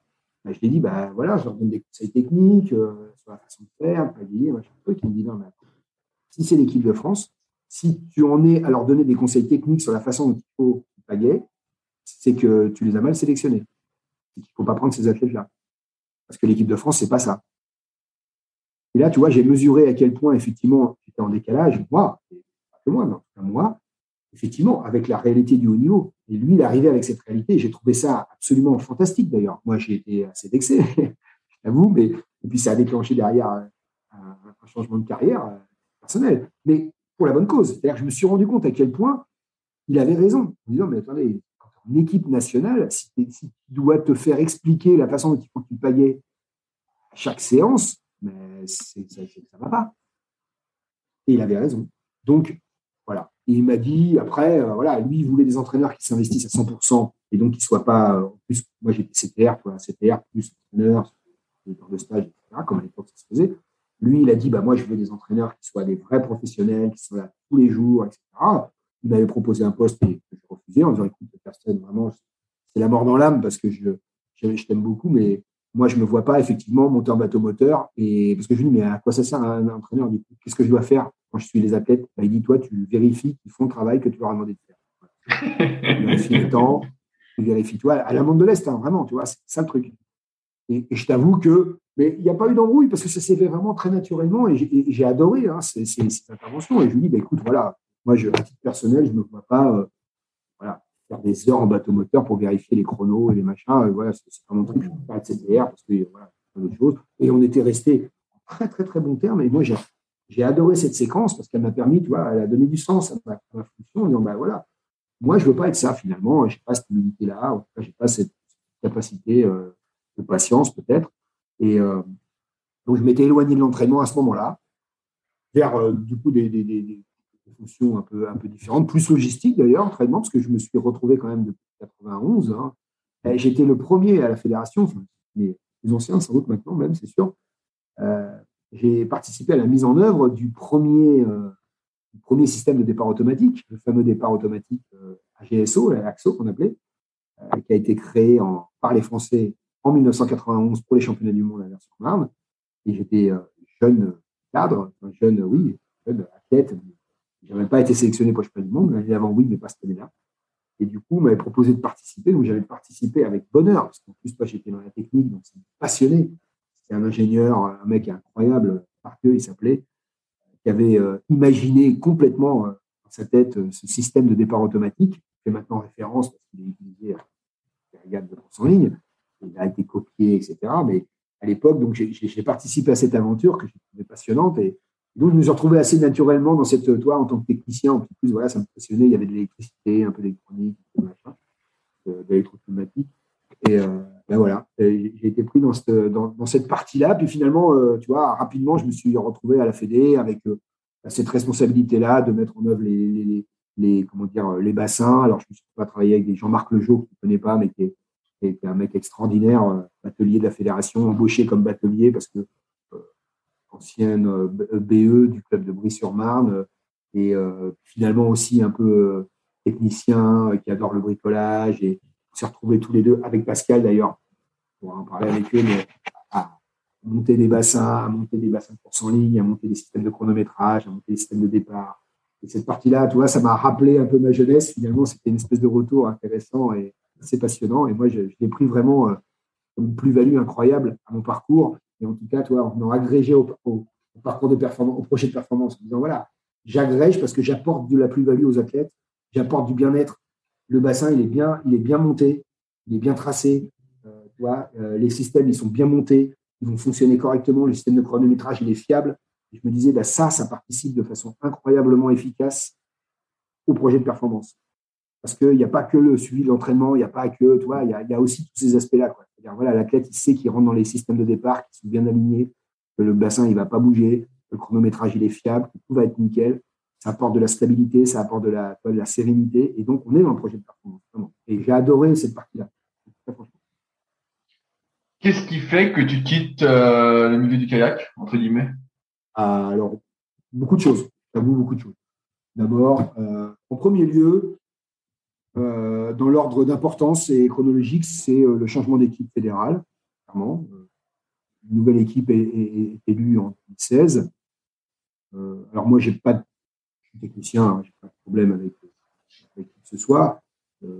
mais c'est vrai que le projet porté par cette équipe ne correspondait pas du tout à, des choses qui me parlaient, clairement. je n'ai pas considéré que c'était, ça pouvait être efficace et que ça pouvait être pertinent. Alors, l'histoire donne un peu raison, me donne un peu raison. J'allais dire malheureusement pour le canoë-kayak, mais enfin, en tout cas, c'est comme ça. Euh, sur le plan sportif, en tout cas, j'entends. Il y a une réorganisation, après, du coup, avec cette nouvelle équipe, une réorganisation, un nouveau DTN, une nouvelle, un nouvel organigramme qui se met en place et qui, pour le coup, vient finalement renforcer l'idée que j'en avais, c'est-à-dire un manque de pertinence. Et bah, malheureusement, encore une fois, voilà, beaucoup de départs, beaucoup de pertes. Pascal Boucherie qui s'en va, et Pascal Boucherie, moi, plein d'autres. On de 18 à être partis à ce moment-là. Donc, il y a, voilà. Après, je n'ai pas de jugement particulier sur le fait que ben, voilà, c'est des élections, c'est la vie démocratique de la fédération, il n'y a pas de problème particulier. Hein. Il y a une légitimité à cette équipe, à faire quelque chose qu'elle pourra devoir mettre en œuvre. Mais moi, c'est vrai que moi, j'aurais eu 30 ans ou 40 ans, peut-être que je me serais laissé un peu guider en disant, bon, tant pis, euh, on va essayer de suivre, on va voir un peu. L'âge que j'avais, euh, je me dis, non, ben, comme Pascal d'ailleurs, en disant, l'histoire, on la, connaît déjà, elle est déjà écrite, ça ne peut pas marcher, ça ne peut pas fonctionner, il y a trop, trop de, il y a trop de choses qui ne sont pas en ligne, qui ne sont pas les courses en ligne, mais qui ne sont pas en phase en tout cas, et qui vont sans doute euh, être difficiles à gérer. Et, à un moment donné, euh, ces distensions-là, elles, viennent percuter ta propre motivation. Et à un moment donné, il faut rester, euh, toujours du sens, mais voilà, il faut rester, il faut que ça ait du sens pour toi, et pourquoi tu fais les choses. Donc là, moi, j'avais perdu complètement le sens de ce que je faisais. Et puis, j'avoue, à titre personnel, voilà, je trouve que avec, euh, ma femme, on, je me suis découvert une âme de danseur euh, grâce à elle, d'ailleurs, il y a quelques années. C'est une activité, euh, vraiment un, plaisir immense à pratiquer. Alors, vraiment, tu n'imagines même pas. Hein, moi, j'ai deux pieds gauche et je suis vraiment pas. voilà. Mais, peu importe. voilà, une activité que je, en fait, j'étais à la recherche d'une activité que je pouvais faire avec mon époux les activités sportives sont quand même très, très, très limitées. C'est vraiment quelque chose que tu partages à deux, dans un niveau euh, qui est un peu, euh, si ce n'est similaire au moins. Là, la, danse peut pratiquer avec n'importe qui, quel que soit le niveau d'un débutant, d'un confirmé, peu importe, arrive à pratiquer. Et c'est une activité incroyablement riche en termes de sensations, d'émotions, de partage. Et donc, voilà, j'ai découvert ça avec elle. Bon, bref. Et puis, c'est vrai, vraiment, à, à, titre tout à fait euh, anecdote, mais je me suis retrouvé, euh, on a, je me suis retrouvé à participer, à être euh, invité à un championnat d'Europe de danse latine à Paris. D'ailleurs, le président fédéral de TEC avait été invité pour y aller, il avait donné une invitation, on y avait été avec mon épouse, et qui était à l'époque directrice euh, administrative et financière de la Fédération TEC d'ailleurs. Donc on y avait été tous les deux. Et en regardant le spectacle, je trouvais ça, je j'avais dit à ma femme à ce moment-là, je me souviens, je lui ai dit, écoute, tu sais, alors que ce n'était pas du tout le cas, hein, c'était en 2015, je crois, ou 2014. Ah, si jamais je ne devais pas faire du kayak, je crois que j'aimerais bien travailler pour la fédération de danse. Je me projette bien dans, ce que je pourrais éventuellement apporter à cette fédération. Euh, pas cette chose, j'ai l'impression le hasard de la vie fait que, peu de temps après, euh, bah, écoute, euh, le breaking devient olympique. La fédération se retrouve, le ministère et la fédération se retrouvent en, recherche de quelqu'un qui pouvait porter le projet olympique dans une fédération qui n'a pas de cas technique. Il y, a un seul, il y avait un seul cas technique à l'époque, c'était l'IPN. Il n'y avait absolument aucun entraîneur, personne qui pouvait porter un projet, olympique. J'ai haut niveau, pas. Et, euh, donc, il y a cet appel d'offres. Et puis, moi, j'avais rencontré le président quelques temps avant. On avait discuté un peu justement ce fameux championnat. Et, il s'était souvenu de moi. Et en fait, il m'a appelé. Il m'a appelé en me disant bah, vous seriez tenté euh. Et là, je t'avoue que j'ai sauté sur l'occasion en disant bah, oui, oui, euh, j'ai tenté, mais je vais, quoi, on y. Quoi.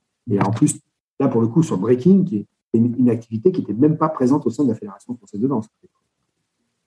Donc, euh, c'était vraiment très singulier. C'est un projet assez particulier, mais j'adore, avec mon régale. Au final, je me rends compte à quel point il y a une analogie mais incroyablement forte. C'est-à-dire qu'un projet de performance, c'est un projet de performance. Dans la gestion managériale, tout est à peu près similaire. À peu près tout. Il n'y a pas de sujet. L'important, c'est de travailler sur le sens. L'important, c'est une fois que tu donnes du sens aux choses. Moi, toi, je suis pas un danseur, je suis même pas un breaker, encore moins. Mais euh, voilà, aujourd'hui, en toute humilité, euh, on arrive à fonctionner, euh, je pense correctement. En tout cas, on arrive à, agréger des énergies pour, monter ce projet qui est assez particulier parce que c'est vraiment très, très hors norme. Et je suis tellement fier de pouvoir participer à cette aventure parce que ça, ça restera en moi. c'est quelque chose qui restera gravé. Euh, c'est une compétence, euh, encore une fois, en toute humilité, j'essaie de, voilà, un peu des, énergies des uns des autres, j'essaie de comprendre l'environnement, j'ai travaillé sur le modèle de performance, qu'il n'y avait pas, je pas posé. ça m'a permis de m'interroger moi-même sur ma pratique, sur mes compétences, sur toi, la façon dont je fonctionnais, mes, a priori. Je me rends compte à quel point le breaking, par exemple, en avance. ils ont 20 ans, ils ont 30 ans d'avance. D'ailleurs, je disais ça à l'agence il n'y a pas longtemps avec Nesta et, notre référente. Euh, mais sur les activités jugées, le breaking a 20 ans d'avance. bref, pour tout un tas d'éléments, je trouve ça euh, passionnant. Et je, me passionne tous les jours pour cette activité. Je suis vraiment très, très, très content, même si j'ai une, évidemment une, tendresse tout à fait euh, naturelle et singulière pour le canoë-kayak. Mais, mais j'avoue qu'aujourd'hui, je n'ai pas de nostalgie, vraiment.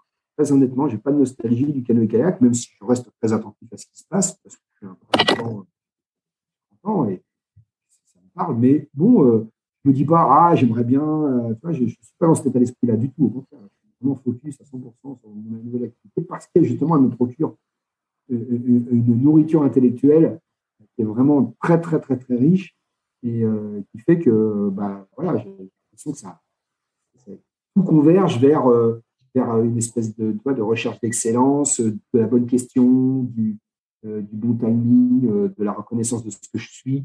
Voilà, par exemple, bah, canoë kayak, la question de ce que je suis se posait pas. Voilà, il y avait Florio, kayak, vous savez qui j'étais. Encore une fois, en toute modestie, mais bon, voilà, je n'ai pas prouvé le fait que j'avais éventuellement quelques compétences dans l'activité pour en parler.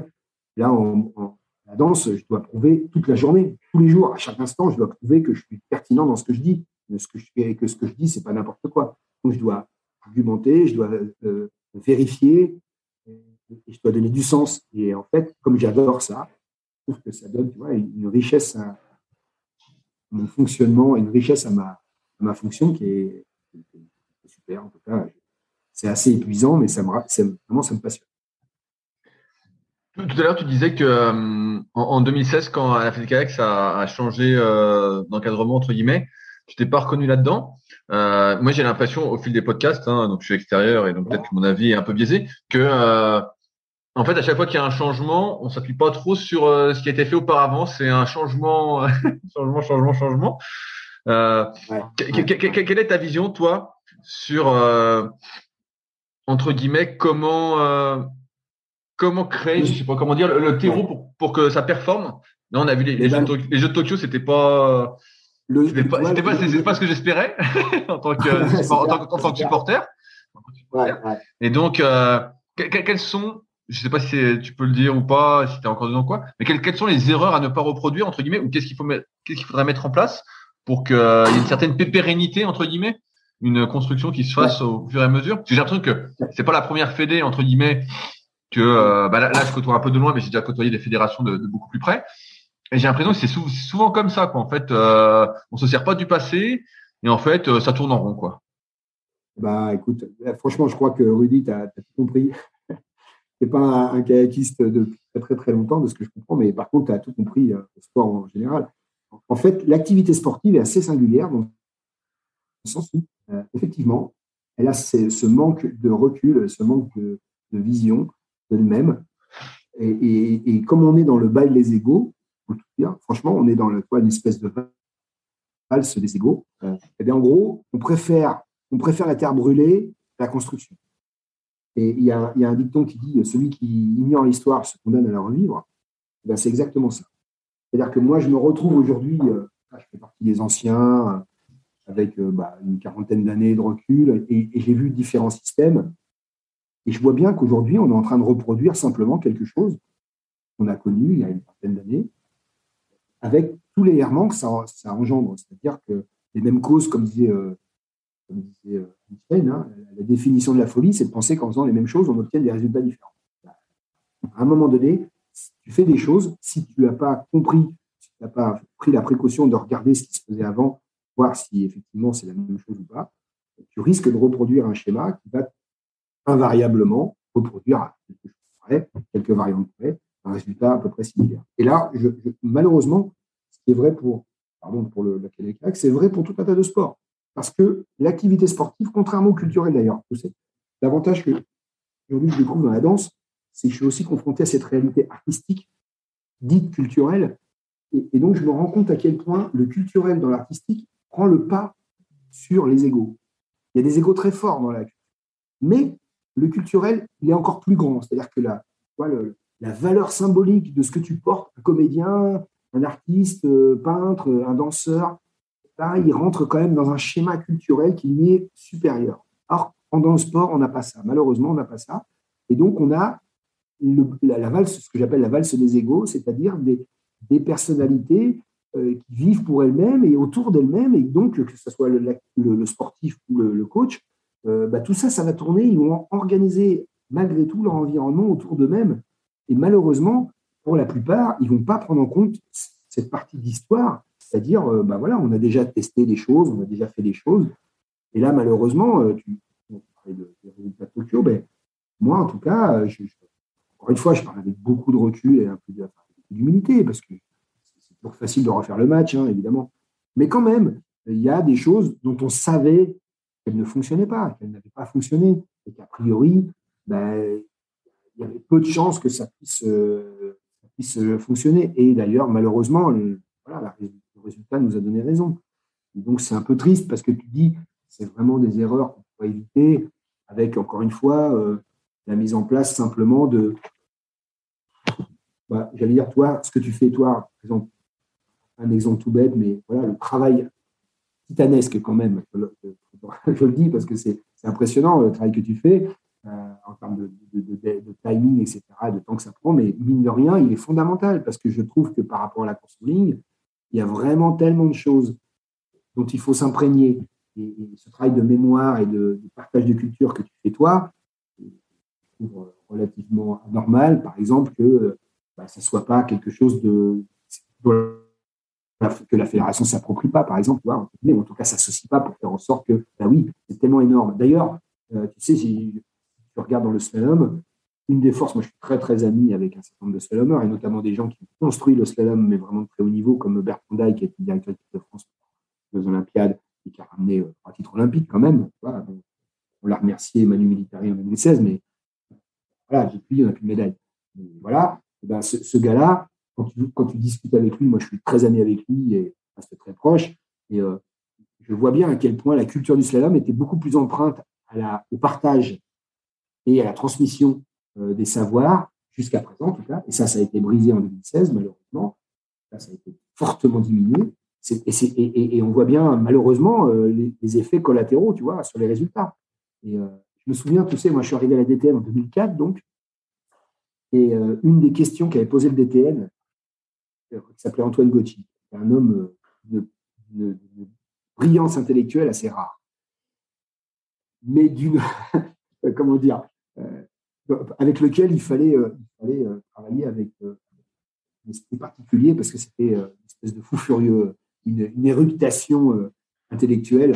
Il avait trois idées par minute il était vraiment brillant. Brillant, il était très très brillant. Euh, mais par contre, voilà, c'était un peu, tout faire. Et à ce moment-là, on fait une réunion à la DTN. Il y avait tous les directeurs d'équipe de France. Moi, j'étais directeur d'équipe de Et il pose la question au directeur d'équipe de France, qui s'appelait Christophe Jean, Il lui dit Christophe, dis-nous, euh, c'est quoi le résultat du slalom? C'est quoi la recette du succès du slalom français? À l'époque, effectivement, le slalom français était Ouais, alors bon, histoire de banalité, des choses. Euh. Et tu vois, en fait, je me suis rendu compte à quel point, à ce moment-là, je me suis rendu compte à quel point, autant on est souvent perdu dans la défaite, c'est-à-dire qu'on a du mal, et tout le monde se précipite pour expliquer les bonnes raisons de la défaite. Hein.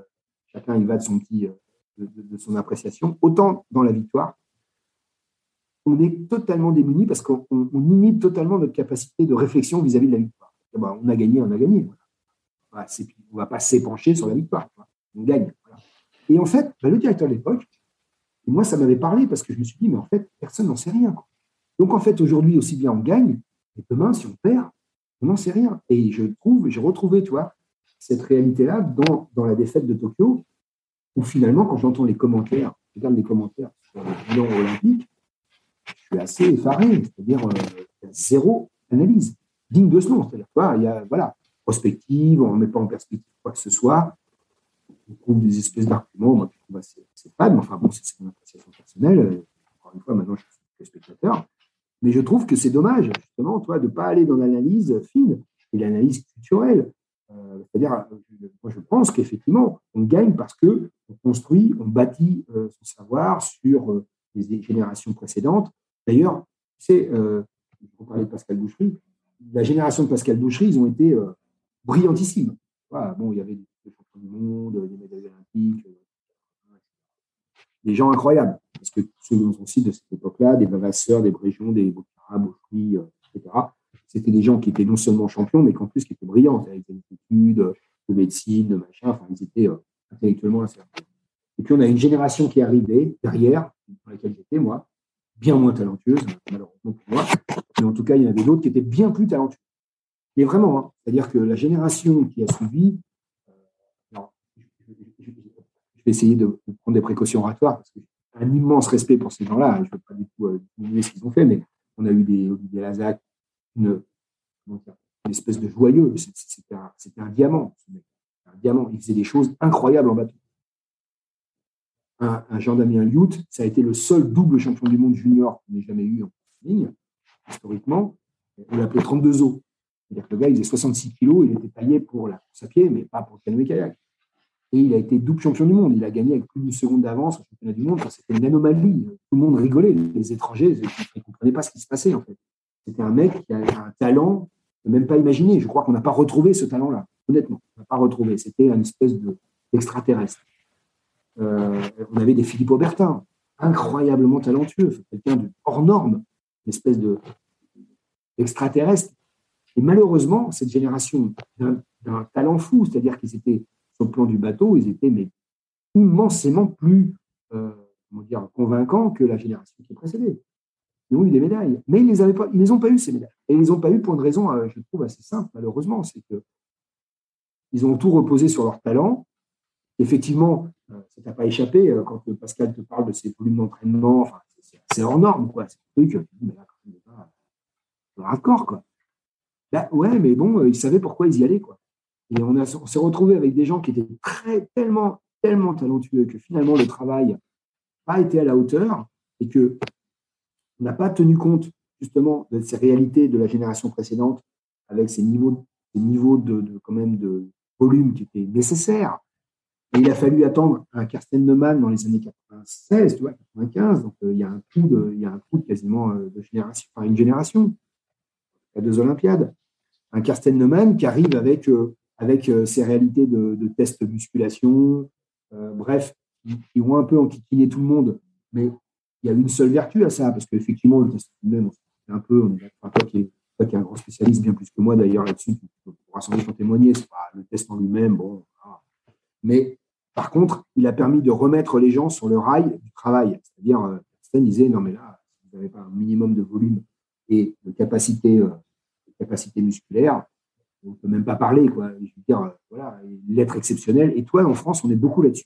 On est à la recherche de l'être exceptionnel. On cherche le talent, l'espèce de diamant. Et, voilà. Et, ça suffit. Ça, on cherche ça. Bah, ah, ah, après, après, je me permets de rebondir rapidement sur ce que Oui, je t'en prie, je t'en prie. C'est parce que souvent, on a tendance à idolâtrer un petit peu euh, ceux qui réussissent en disant c'est le talent. Tu vois, c'est des joyaux bruts et à moins mettre en avant euh, le, voilà, exactement, la culture de l'effort, de se dire, quand quelqu'un réussit, on va pas se dire, euh, tu vois, on se dit, on se dit rarement, putain, euh, le tel s'entraînait, bel effort de persévérance, bel effort d'entraînement et tout, on va se dire, oh putain, incroyable, il était doué pour ça, tu vois, on va mettre en avant ce truc-là au lieu de se dire qu'il a développé tout ça, tu vois, on va récompenser entre guillemets oralement le fait que euh, ben voilà, il a gagné euh, parce qu'il était plus doué, il avait du talent tout ça. Alors que pour moi, le talent, j'aime bien me dire ça, ce n'est que la répétition. Tu vois, c'est de la répétition, de la répétition, et ça, on l'omet souvent. Et donc, euh, tu vois, ce que ça revenait ce que tu disais, c'est que, ok, t'es talentueux, c'est bien. T'as peut-être un petit truc en plus de base, t'as peut-être les bras un peu plus longs, ou je sais pas, ou euh, t'en as fait une erreur un peu plus vite, tu peux mouliner plus vite, mais ça change rien au fait que en fait, euh, c'est le travail qui te fait gagner au final à la fin. c'est rare, c'est rare qu'il y ait quelqu'un qui soit hyper doué, qui fasse rien et qui, gagne, surtout au niveau. C'est, du jamais vu quoi. C'est, toujours, mais on minimise en fait ce truc de dire euh, bra, au lieu de dire bravo pour tes efforts, on dit bravo pour ta victoire. Euh, et puis voilà, on minimise un peu euh, les efforts qui sont réalisés et qui sont cachés, qui sont cachés parce qu'on les voit pas. C'est, ouais. tout à fait. En fait, tu sais, on est dans la perception. Par raison, hein, Oli, moi je partage à 200%. C'est-à-dire que en France, on est beaucoup dans la perception. C'est-à-dire que on se persuade de quelque chose et puis on va, on, va agréger à des signaux qui vont dans le sens que l'on souhaite. Et euh, par exemple, effectivement, de dire ah, le talent, tu as vu comment il est talentueux, bon, il s'entraîne pas tant que ça, mais enfin, il est super talentueux. Puis ça nous arrange, quoi, parce que on n'est pas trop courageux, pas envie de s'entraîner, et de se dire qu'il y a un mec qui s'entraîne pas tant que ça. Et nous, on était là, toi, à l'époque, justement, dont je te parlais, là, c'était un peu ça, quoi. C'est-à-dire, on avait des gens qui arrivaient, incroyable, quoi. Ils faisaient des trucs mais invraisemblables. Et puis, par rapport à des, à des Bréjons, des Bocaras, des boucheries qui s'entraînaient comme des, comme des chiens avec des milliers d'heures d'entraînement, non, mais si tu veux faire ça, nous, euh, laisse tomber. C'est pas possible. C'est beaucoup trop dur. mais bien sûr, c'est beaucoup trop dur. Et donc, on voyait effectivement que la partie réussite en disant, ben, mais regarde, en fait, les mecs, ils sont capables d'aller aussi vite et finalement, euh, ben voilà. Ouais. Sauf que la petite différence qu'il y a eu entre les deux, parce qu'il y a une toute petite différence, pas énorme, c'est juste qu'il y en a qui ont gagné, il y en a qui n'ont rien gagné. C'est ça la différence. C'est que là, pour le coup, si on en revient à la performance, bah oui, la performance de haut niveau, elle ne, elle ne, souffre pas de médiocrité ou d'insuffisance. Elle, est forcément quelque chose d'absolu. Et donc, malheureusement, bah, cette génération-là, elle est un petit peu passée à côté. Bien malheureusement, parce qu'ils avaient un tel talent. Moi, encore une fois, je reste sans bouche bée, hein, mais franchement, devant ce talent, parce qu'on n'en a pas eu beaucoup depuis. Mais par contre, ils n'étaient pas très talentueux, ils n'étaient pas très euh, courageux dans le sens de, ben voilà, ils n'étaient pas dans les mêmes volumes, ils étaient dans une espèce de nonchalance, un peu, justement parce qu'ils avaient des facilités un peu techniques. D'autant plus, tu sais, à cette époque, on était vraiment dans ce que expliquait euh, Pascal, c'est-à-dire le changement de matériel, on est passé du, bois au composite, euh, y compris pour les pagaies, avec des nouvelles pagaies, notamment la Wing qui est arrivée. voilà, il y a eu un, changement euh, matériel assez radical qui a fait qu'il y a un certain nombre d'anciens, en tout cas d'athlètes un peu, un peu plus anciens sur le plan international, qui se sont retrouvés totalement déclassés parce que bah, ils ne se sont pas adaptés au matériel, ils ont eu du mal à l'avoir parce qu'il y a quand même, on est quand même dans un sport assez pauvre, mais hein, avec des moyens matériels très limités. Donc, euh, il y a des nations qui, de toute façon, ne pouvaient pas jouer parce qu'ils n'arrivaient pas à avoir le matériel qu'il fallait, etc. Donc, euh, il y a eu un déclassement comme ça assez généralisé, ce qui fait que toi, ça a un peu perturbé les résultats pendant un certain temps. Euh, maintenant, il n'y a plus de sujet, tout le monde a le meilleur matériel possible, on est, arrivé à quelque chose d'assez normé, ou presque normalisé, on va dire, pour tout le monde. Mais à l'époque, ce n'était pas le cas. Et ben voilà, ça a, fait, ça a fait la différence et on a été obligé de passer par, et ça c'est toute l'intelligence d'ailleurs du DTN, hommage. Pour le coup, hein, j'étais rarement d'accord avec lui. pour ça, je me permets de parler d'un hommage. Mais euh, avec, euh, avec Madoré, qui a eu quand même le sens euh, de l'histoire en se disant voilà, on va aller chercher une ressource extérieure pour ramener quelque chose à la France et faire un espèce d'électrochoc. C'est exactement ce qui s'est passé. Karsten a, a, participé de cet électrochoc. Il a amené cette culture allemande, et pas la culture française, c'est-à-dire du travail, de l'abnégation, du staccanovisme un peu où euh, bah, voilà, on doit répéter des choses. Bah non, ça ne fait pas plaisir, mais c'est pas grave, on y va. Quoi. Tu sais, je suis, je suis très proche euh, de, plein de sportifs, je suis pas beaucoup de salut notamment avec les, avec les gens de l'aviron. Et euh, je me souviens d'un c'est bien. Et a été double champion olympique, une carrière assez incroyable. Et lui me disait, eux, ils ont fait le chemin qu'on a fait nous en course en ligne, mais un petit peu avant nous, avec un gars qui s'appelait Eberhard Muth, pareil, qui était de l'Allemagne de l'Est. Et il dit, euh, tu sais, hein, Xavier, moi, mes enfants, ce qu'il y a de sûr, c'est qu'ils ne font pas d'aviron. Parce que c'est trop dur.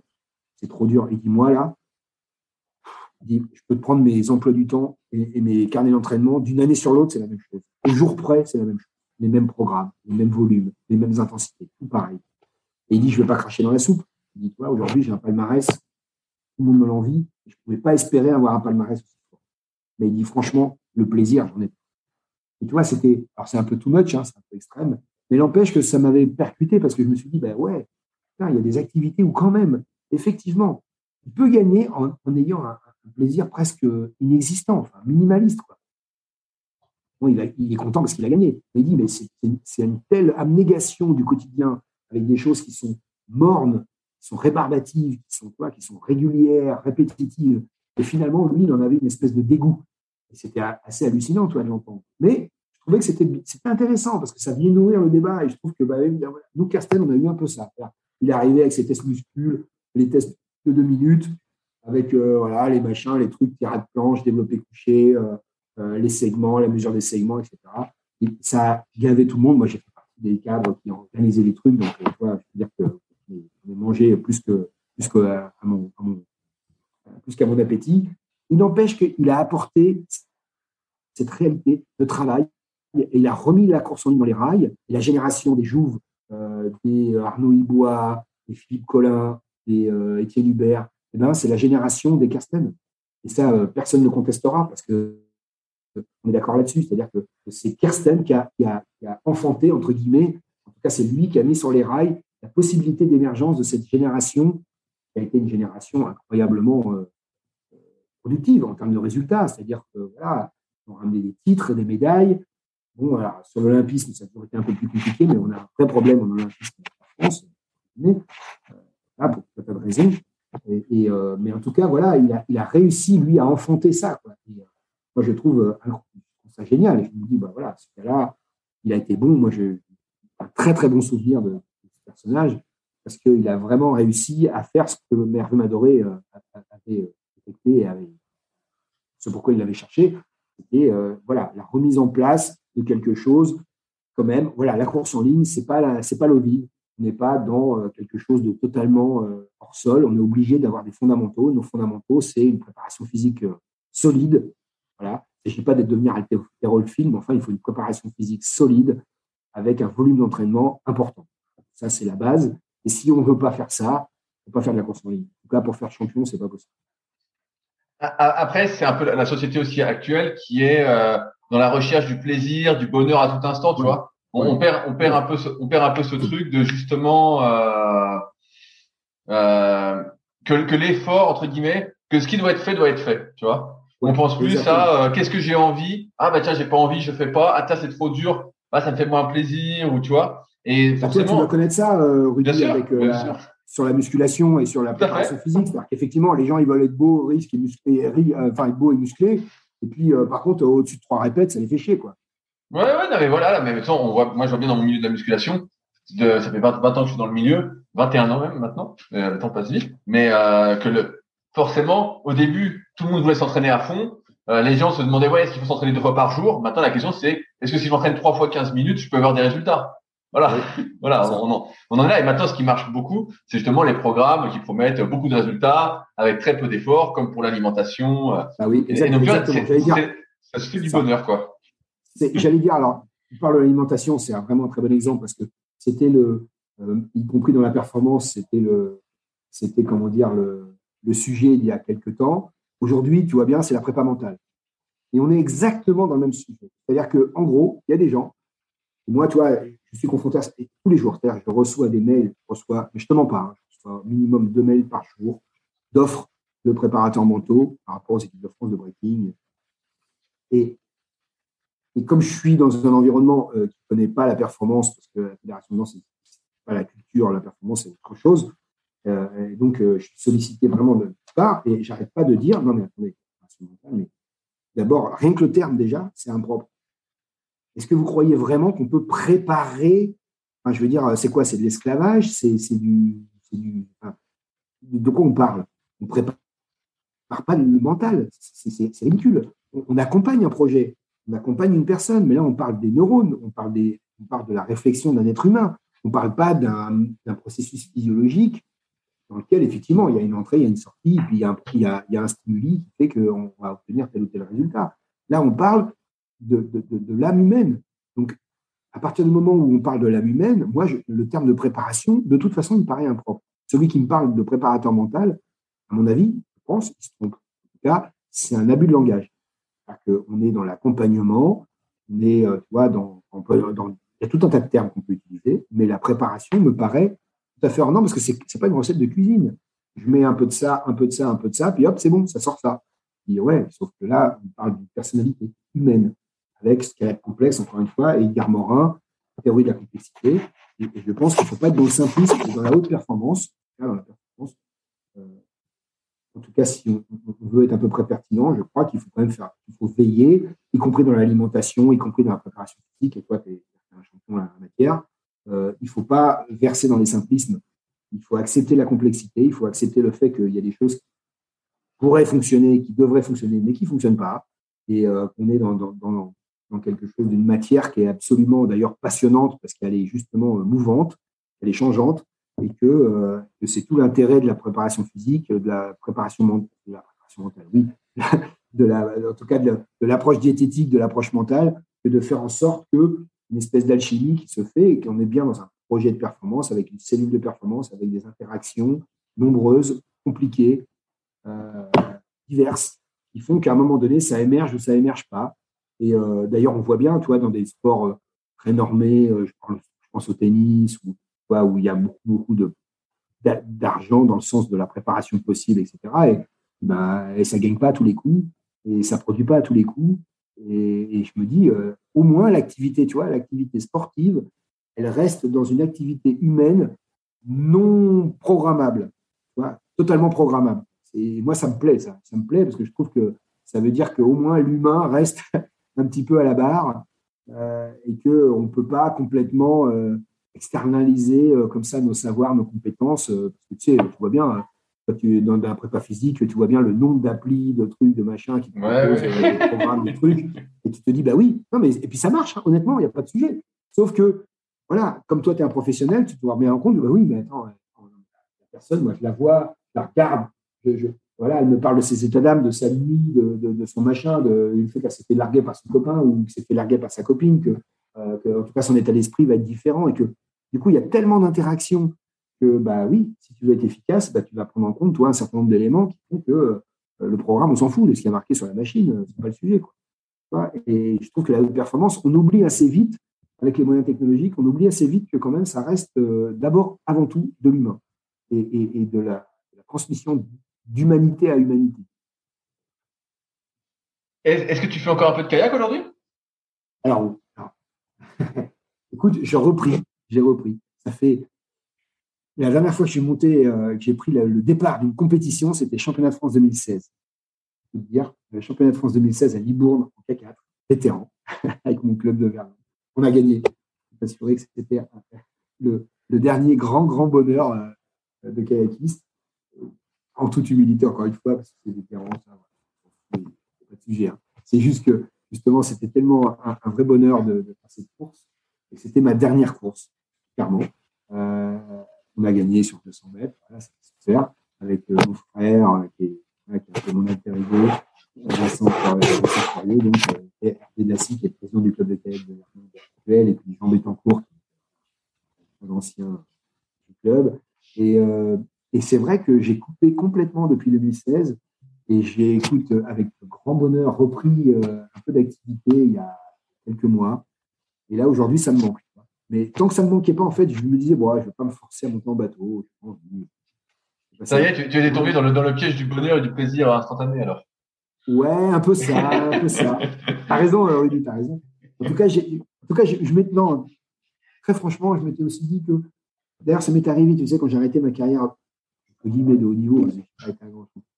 Mais euh, à cette époque-là, quand même, quand j'ai arrêté, je me suis dit, il faut que je fasse autre chose parce que moi, je connais beaucoup. Et, et, tu vois, je me suis mis, euh, j'ai arrêté le kayak, je me suis dit, bon, il faut que je trouve un truc qui me, prenne la tête, quoi, que, parce que sinon, je ne saurais pas le faire. Et je me suis mis à faire du vélo. en plus, j'étais pas du tout vélo, mais à cette époque-là, euh, mon, ex-beau-père, il était cycliste. Et puis, je me suis passionné pour le vélo. Je me dis, bah voilà, je vais prendre une licence de vélo. Là, je suis le dernier des, des Voilà, regarde, je connais rien. Et, je suis passionné pour le vélo, une compétition de vélo, route et VTT. Ça m'a passionné. Et puis ça m'a permis surtout toi, de passer le cap. Voilà, j'étais un anonyme parmi les anonymes. voilà, je faisais ce que je faisais, mais ça m'a permis en tout cas mentalement d'accepter la, fin de carrière du kayak et de passer à autre chose. Et euh, de continuer le kayak, mais tu vois, en disant, voilà, mes intérêts sont plus aller chercher la gagne, machin, et puis bah, là, je retrouve un petit peu cet état en disant voilà, j'ai envie de refaire du bateau parce que tout d'un coup, finalement, toi, je, me, rends compte que ça me fait plaisir. Plaisir à refaire du bateau, à monter en course ligne. Euh, et en plus, je trouve que toi, ça va te parler, mais je trouve qu'en plus, euh, on sait que j'allais être. Euh, j'ai monté à Vernon avec Hervé Dassy, d'ailleurs, le président du club, et, et il me dit ouais, tu vas voir, et tout, ça va être compliqué. Enfin, tu, tu changes de bateau parce que tu ne tiendras pas dedans. J'avais très peur de ça, et au final, je me suis régalé c'est un peu comme le vélo. c'est vraiment un grand plaisir. J'adore. Bah, J'arrive au bout de mes questions, Xavier. Est-ce qu'il y a des sujets qu'on n'a pas abordés que tu souhaitais aborder? Non, non. Écoute, c'était vraiment un, échange, un, échange passionnant. Je te remercie beaucoup et infiniment euh, pour m'avoir permis de, me replonger dans ces années-là parce que euh, ça fait partie quand même de presque 40 ans de ma vie. Donc, euh, c'était un non, sans une certaine émotion, comme on dit, euh, pour me consacrer, mais c'est vrai. une grande émotion de, me replonger dans cette activité-là. Et puis, je te remercie beaucoup pour, bah, pour m'avoir sollicité et pour la bienveillance de tes, questions et ton propos. Parce que, et encore une fois, bravo pour ce que tu fais, parce que c'est, je crois que c'est comme ça qu'on construit l'avenir, c'est-à-dire en, en, ressassant le passé, en, en, le posant, et puis c'est comme ça qu'on essaie de bâtir un avenir qui soit meilleur. Donc, en tout cas, merci beaucoup. J'espère euh, avoir l'occasion de naviguer un peu avec toi. Bah, j'espère, il faut, que tu viennes au lac d'Exvelette. J'invite tout le monde, mais personne ne veut venir. Ah, bah écoute, moi je vais venir. Parce que moi, je, par contre, je tiens mes engagements. Et comme je ah. viens régulièrement dans ta région, et que en plus je connais bien euh, Christophe, euh, je, je, vais venir naviguer parce que ce sera avec grand plaisir. Ah bah, quand est-ce que tu quand est-ce que tu viens? Engage-toi auprès des auditeurs. Ah bah écoute, alors là, il n'y a pas de sujet. On est, on est quoi? On est, le 25 avril. Et ben d'ici d'ici mi-mai, je viens. Oh putain, ok, et eh ben ok, et eh ben rendez-vous est pris. Et eh ben super, et ben super, ben, on, se tient au courant là-dessus et, c'est cool, cool. Super. On, va bien s'amuser, hein, tu vas, tu vas voir, euh, on va bien s'amuser. J'en suis sûr, j'ai pas de, y a pas de problème. Et, ben, super, Xavier. Ben, merci euh, de ton temps, c'était euh, hyper instructif pour moi. Ça sentait la vie, comme j'aime particulièrement. si jamais il y a des gens qui écoutent le podcast et qui souhaitent te contacter, est-ce qu'il y a un réseau social ou un email que tu veux donner ou quelque chose euh, Alors l'email, bah, écoute, l'email c'est mon email euh, xflorio5 gmail.com et puis euh, réseau social, je suis sur Facebook à ce clavier Florio. Il n'y a pas de sujet. S'il me demande un ami, il n'y a pas de problème. avec grand plaisir avec très grand plaisir, n'hésitez pas. Bah, merci encore de ton temps. Et puis, bah, à dans trois semaines alors. Il ah, n'y a pas de souci, Rudy, c'est noté. Je, m'organise et je viens te, je viens te défier. Euh. Eh ben, super, eh ben, moi j'adore ça. Euh, super, on va bien s'amuser. et eh ben, ça roule. ben, merci encore et euh, à très vite. beaucoup. À très vite. Au revoir. Si vous êtes encore là, c'est que l'épisode vous a plu. Dans ce cas, je vous invite grandement à m'aider à faire grandir ce podcast en mettant une note de 5 étoiles et un commentaire d'encouragement sur l'application de podcast où vous l'écoutez et plus particulièrement sur l'application podcast d'Apple. Cela m'aidera d'autant plus à accueillir les meilleurs kayakistes français grâce à la crédibilité que vous me donnerez. Enfin, vous pouvez retrouver la retranscription écrite de cet échange sur www.secretdukayak.org. En attendant, laissez glisser et à la semaine prochaine.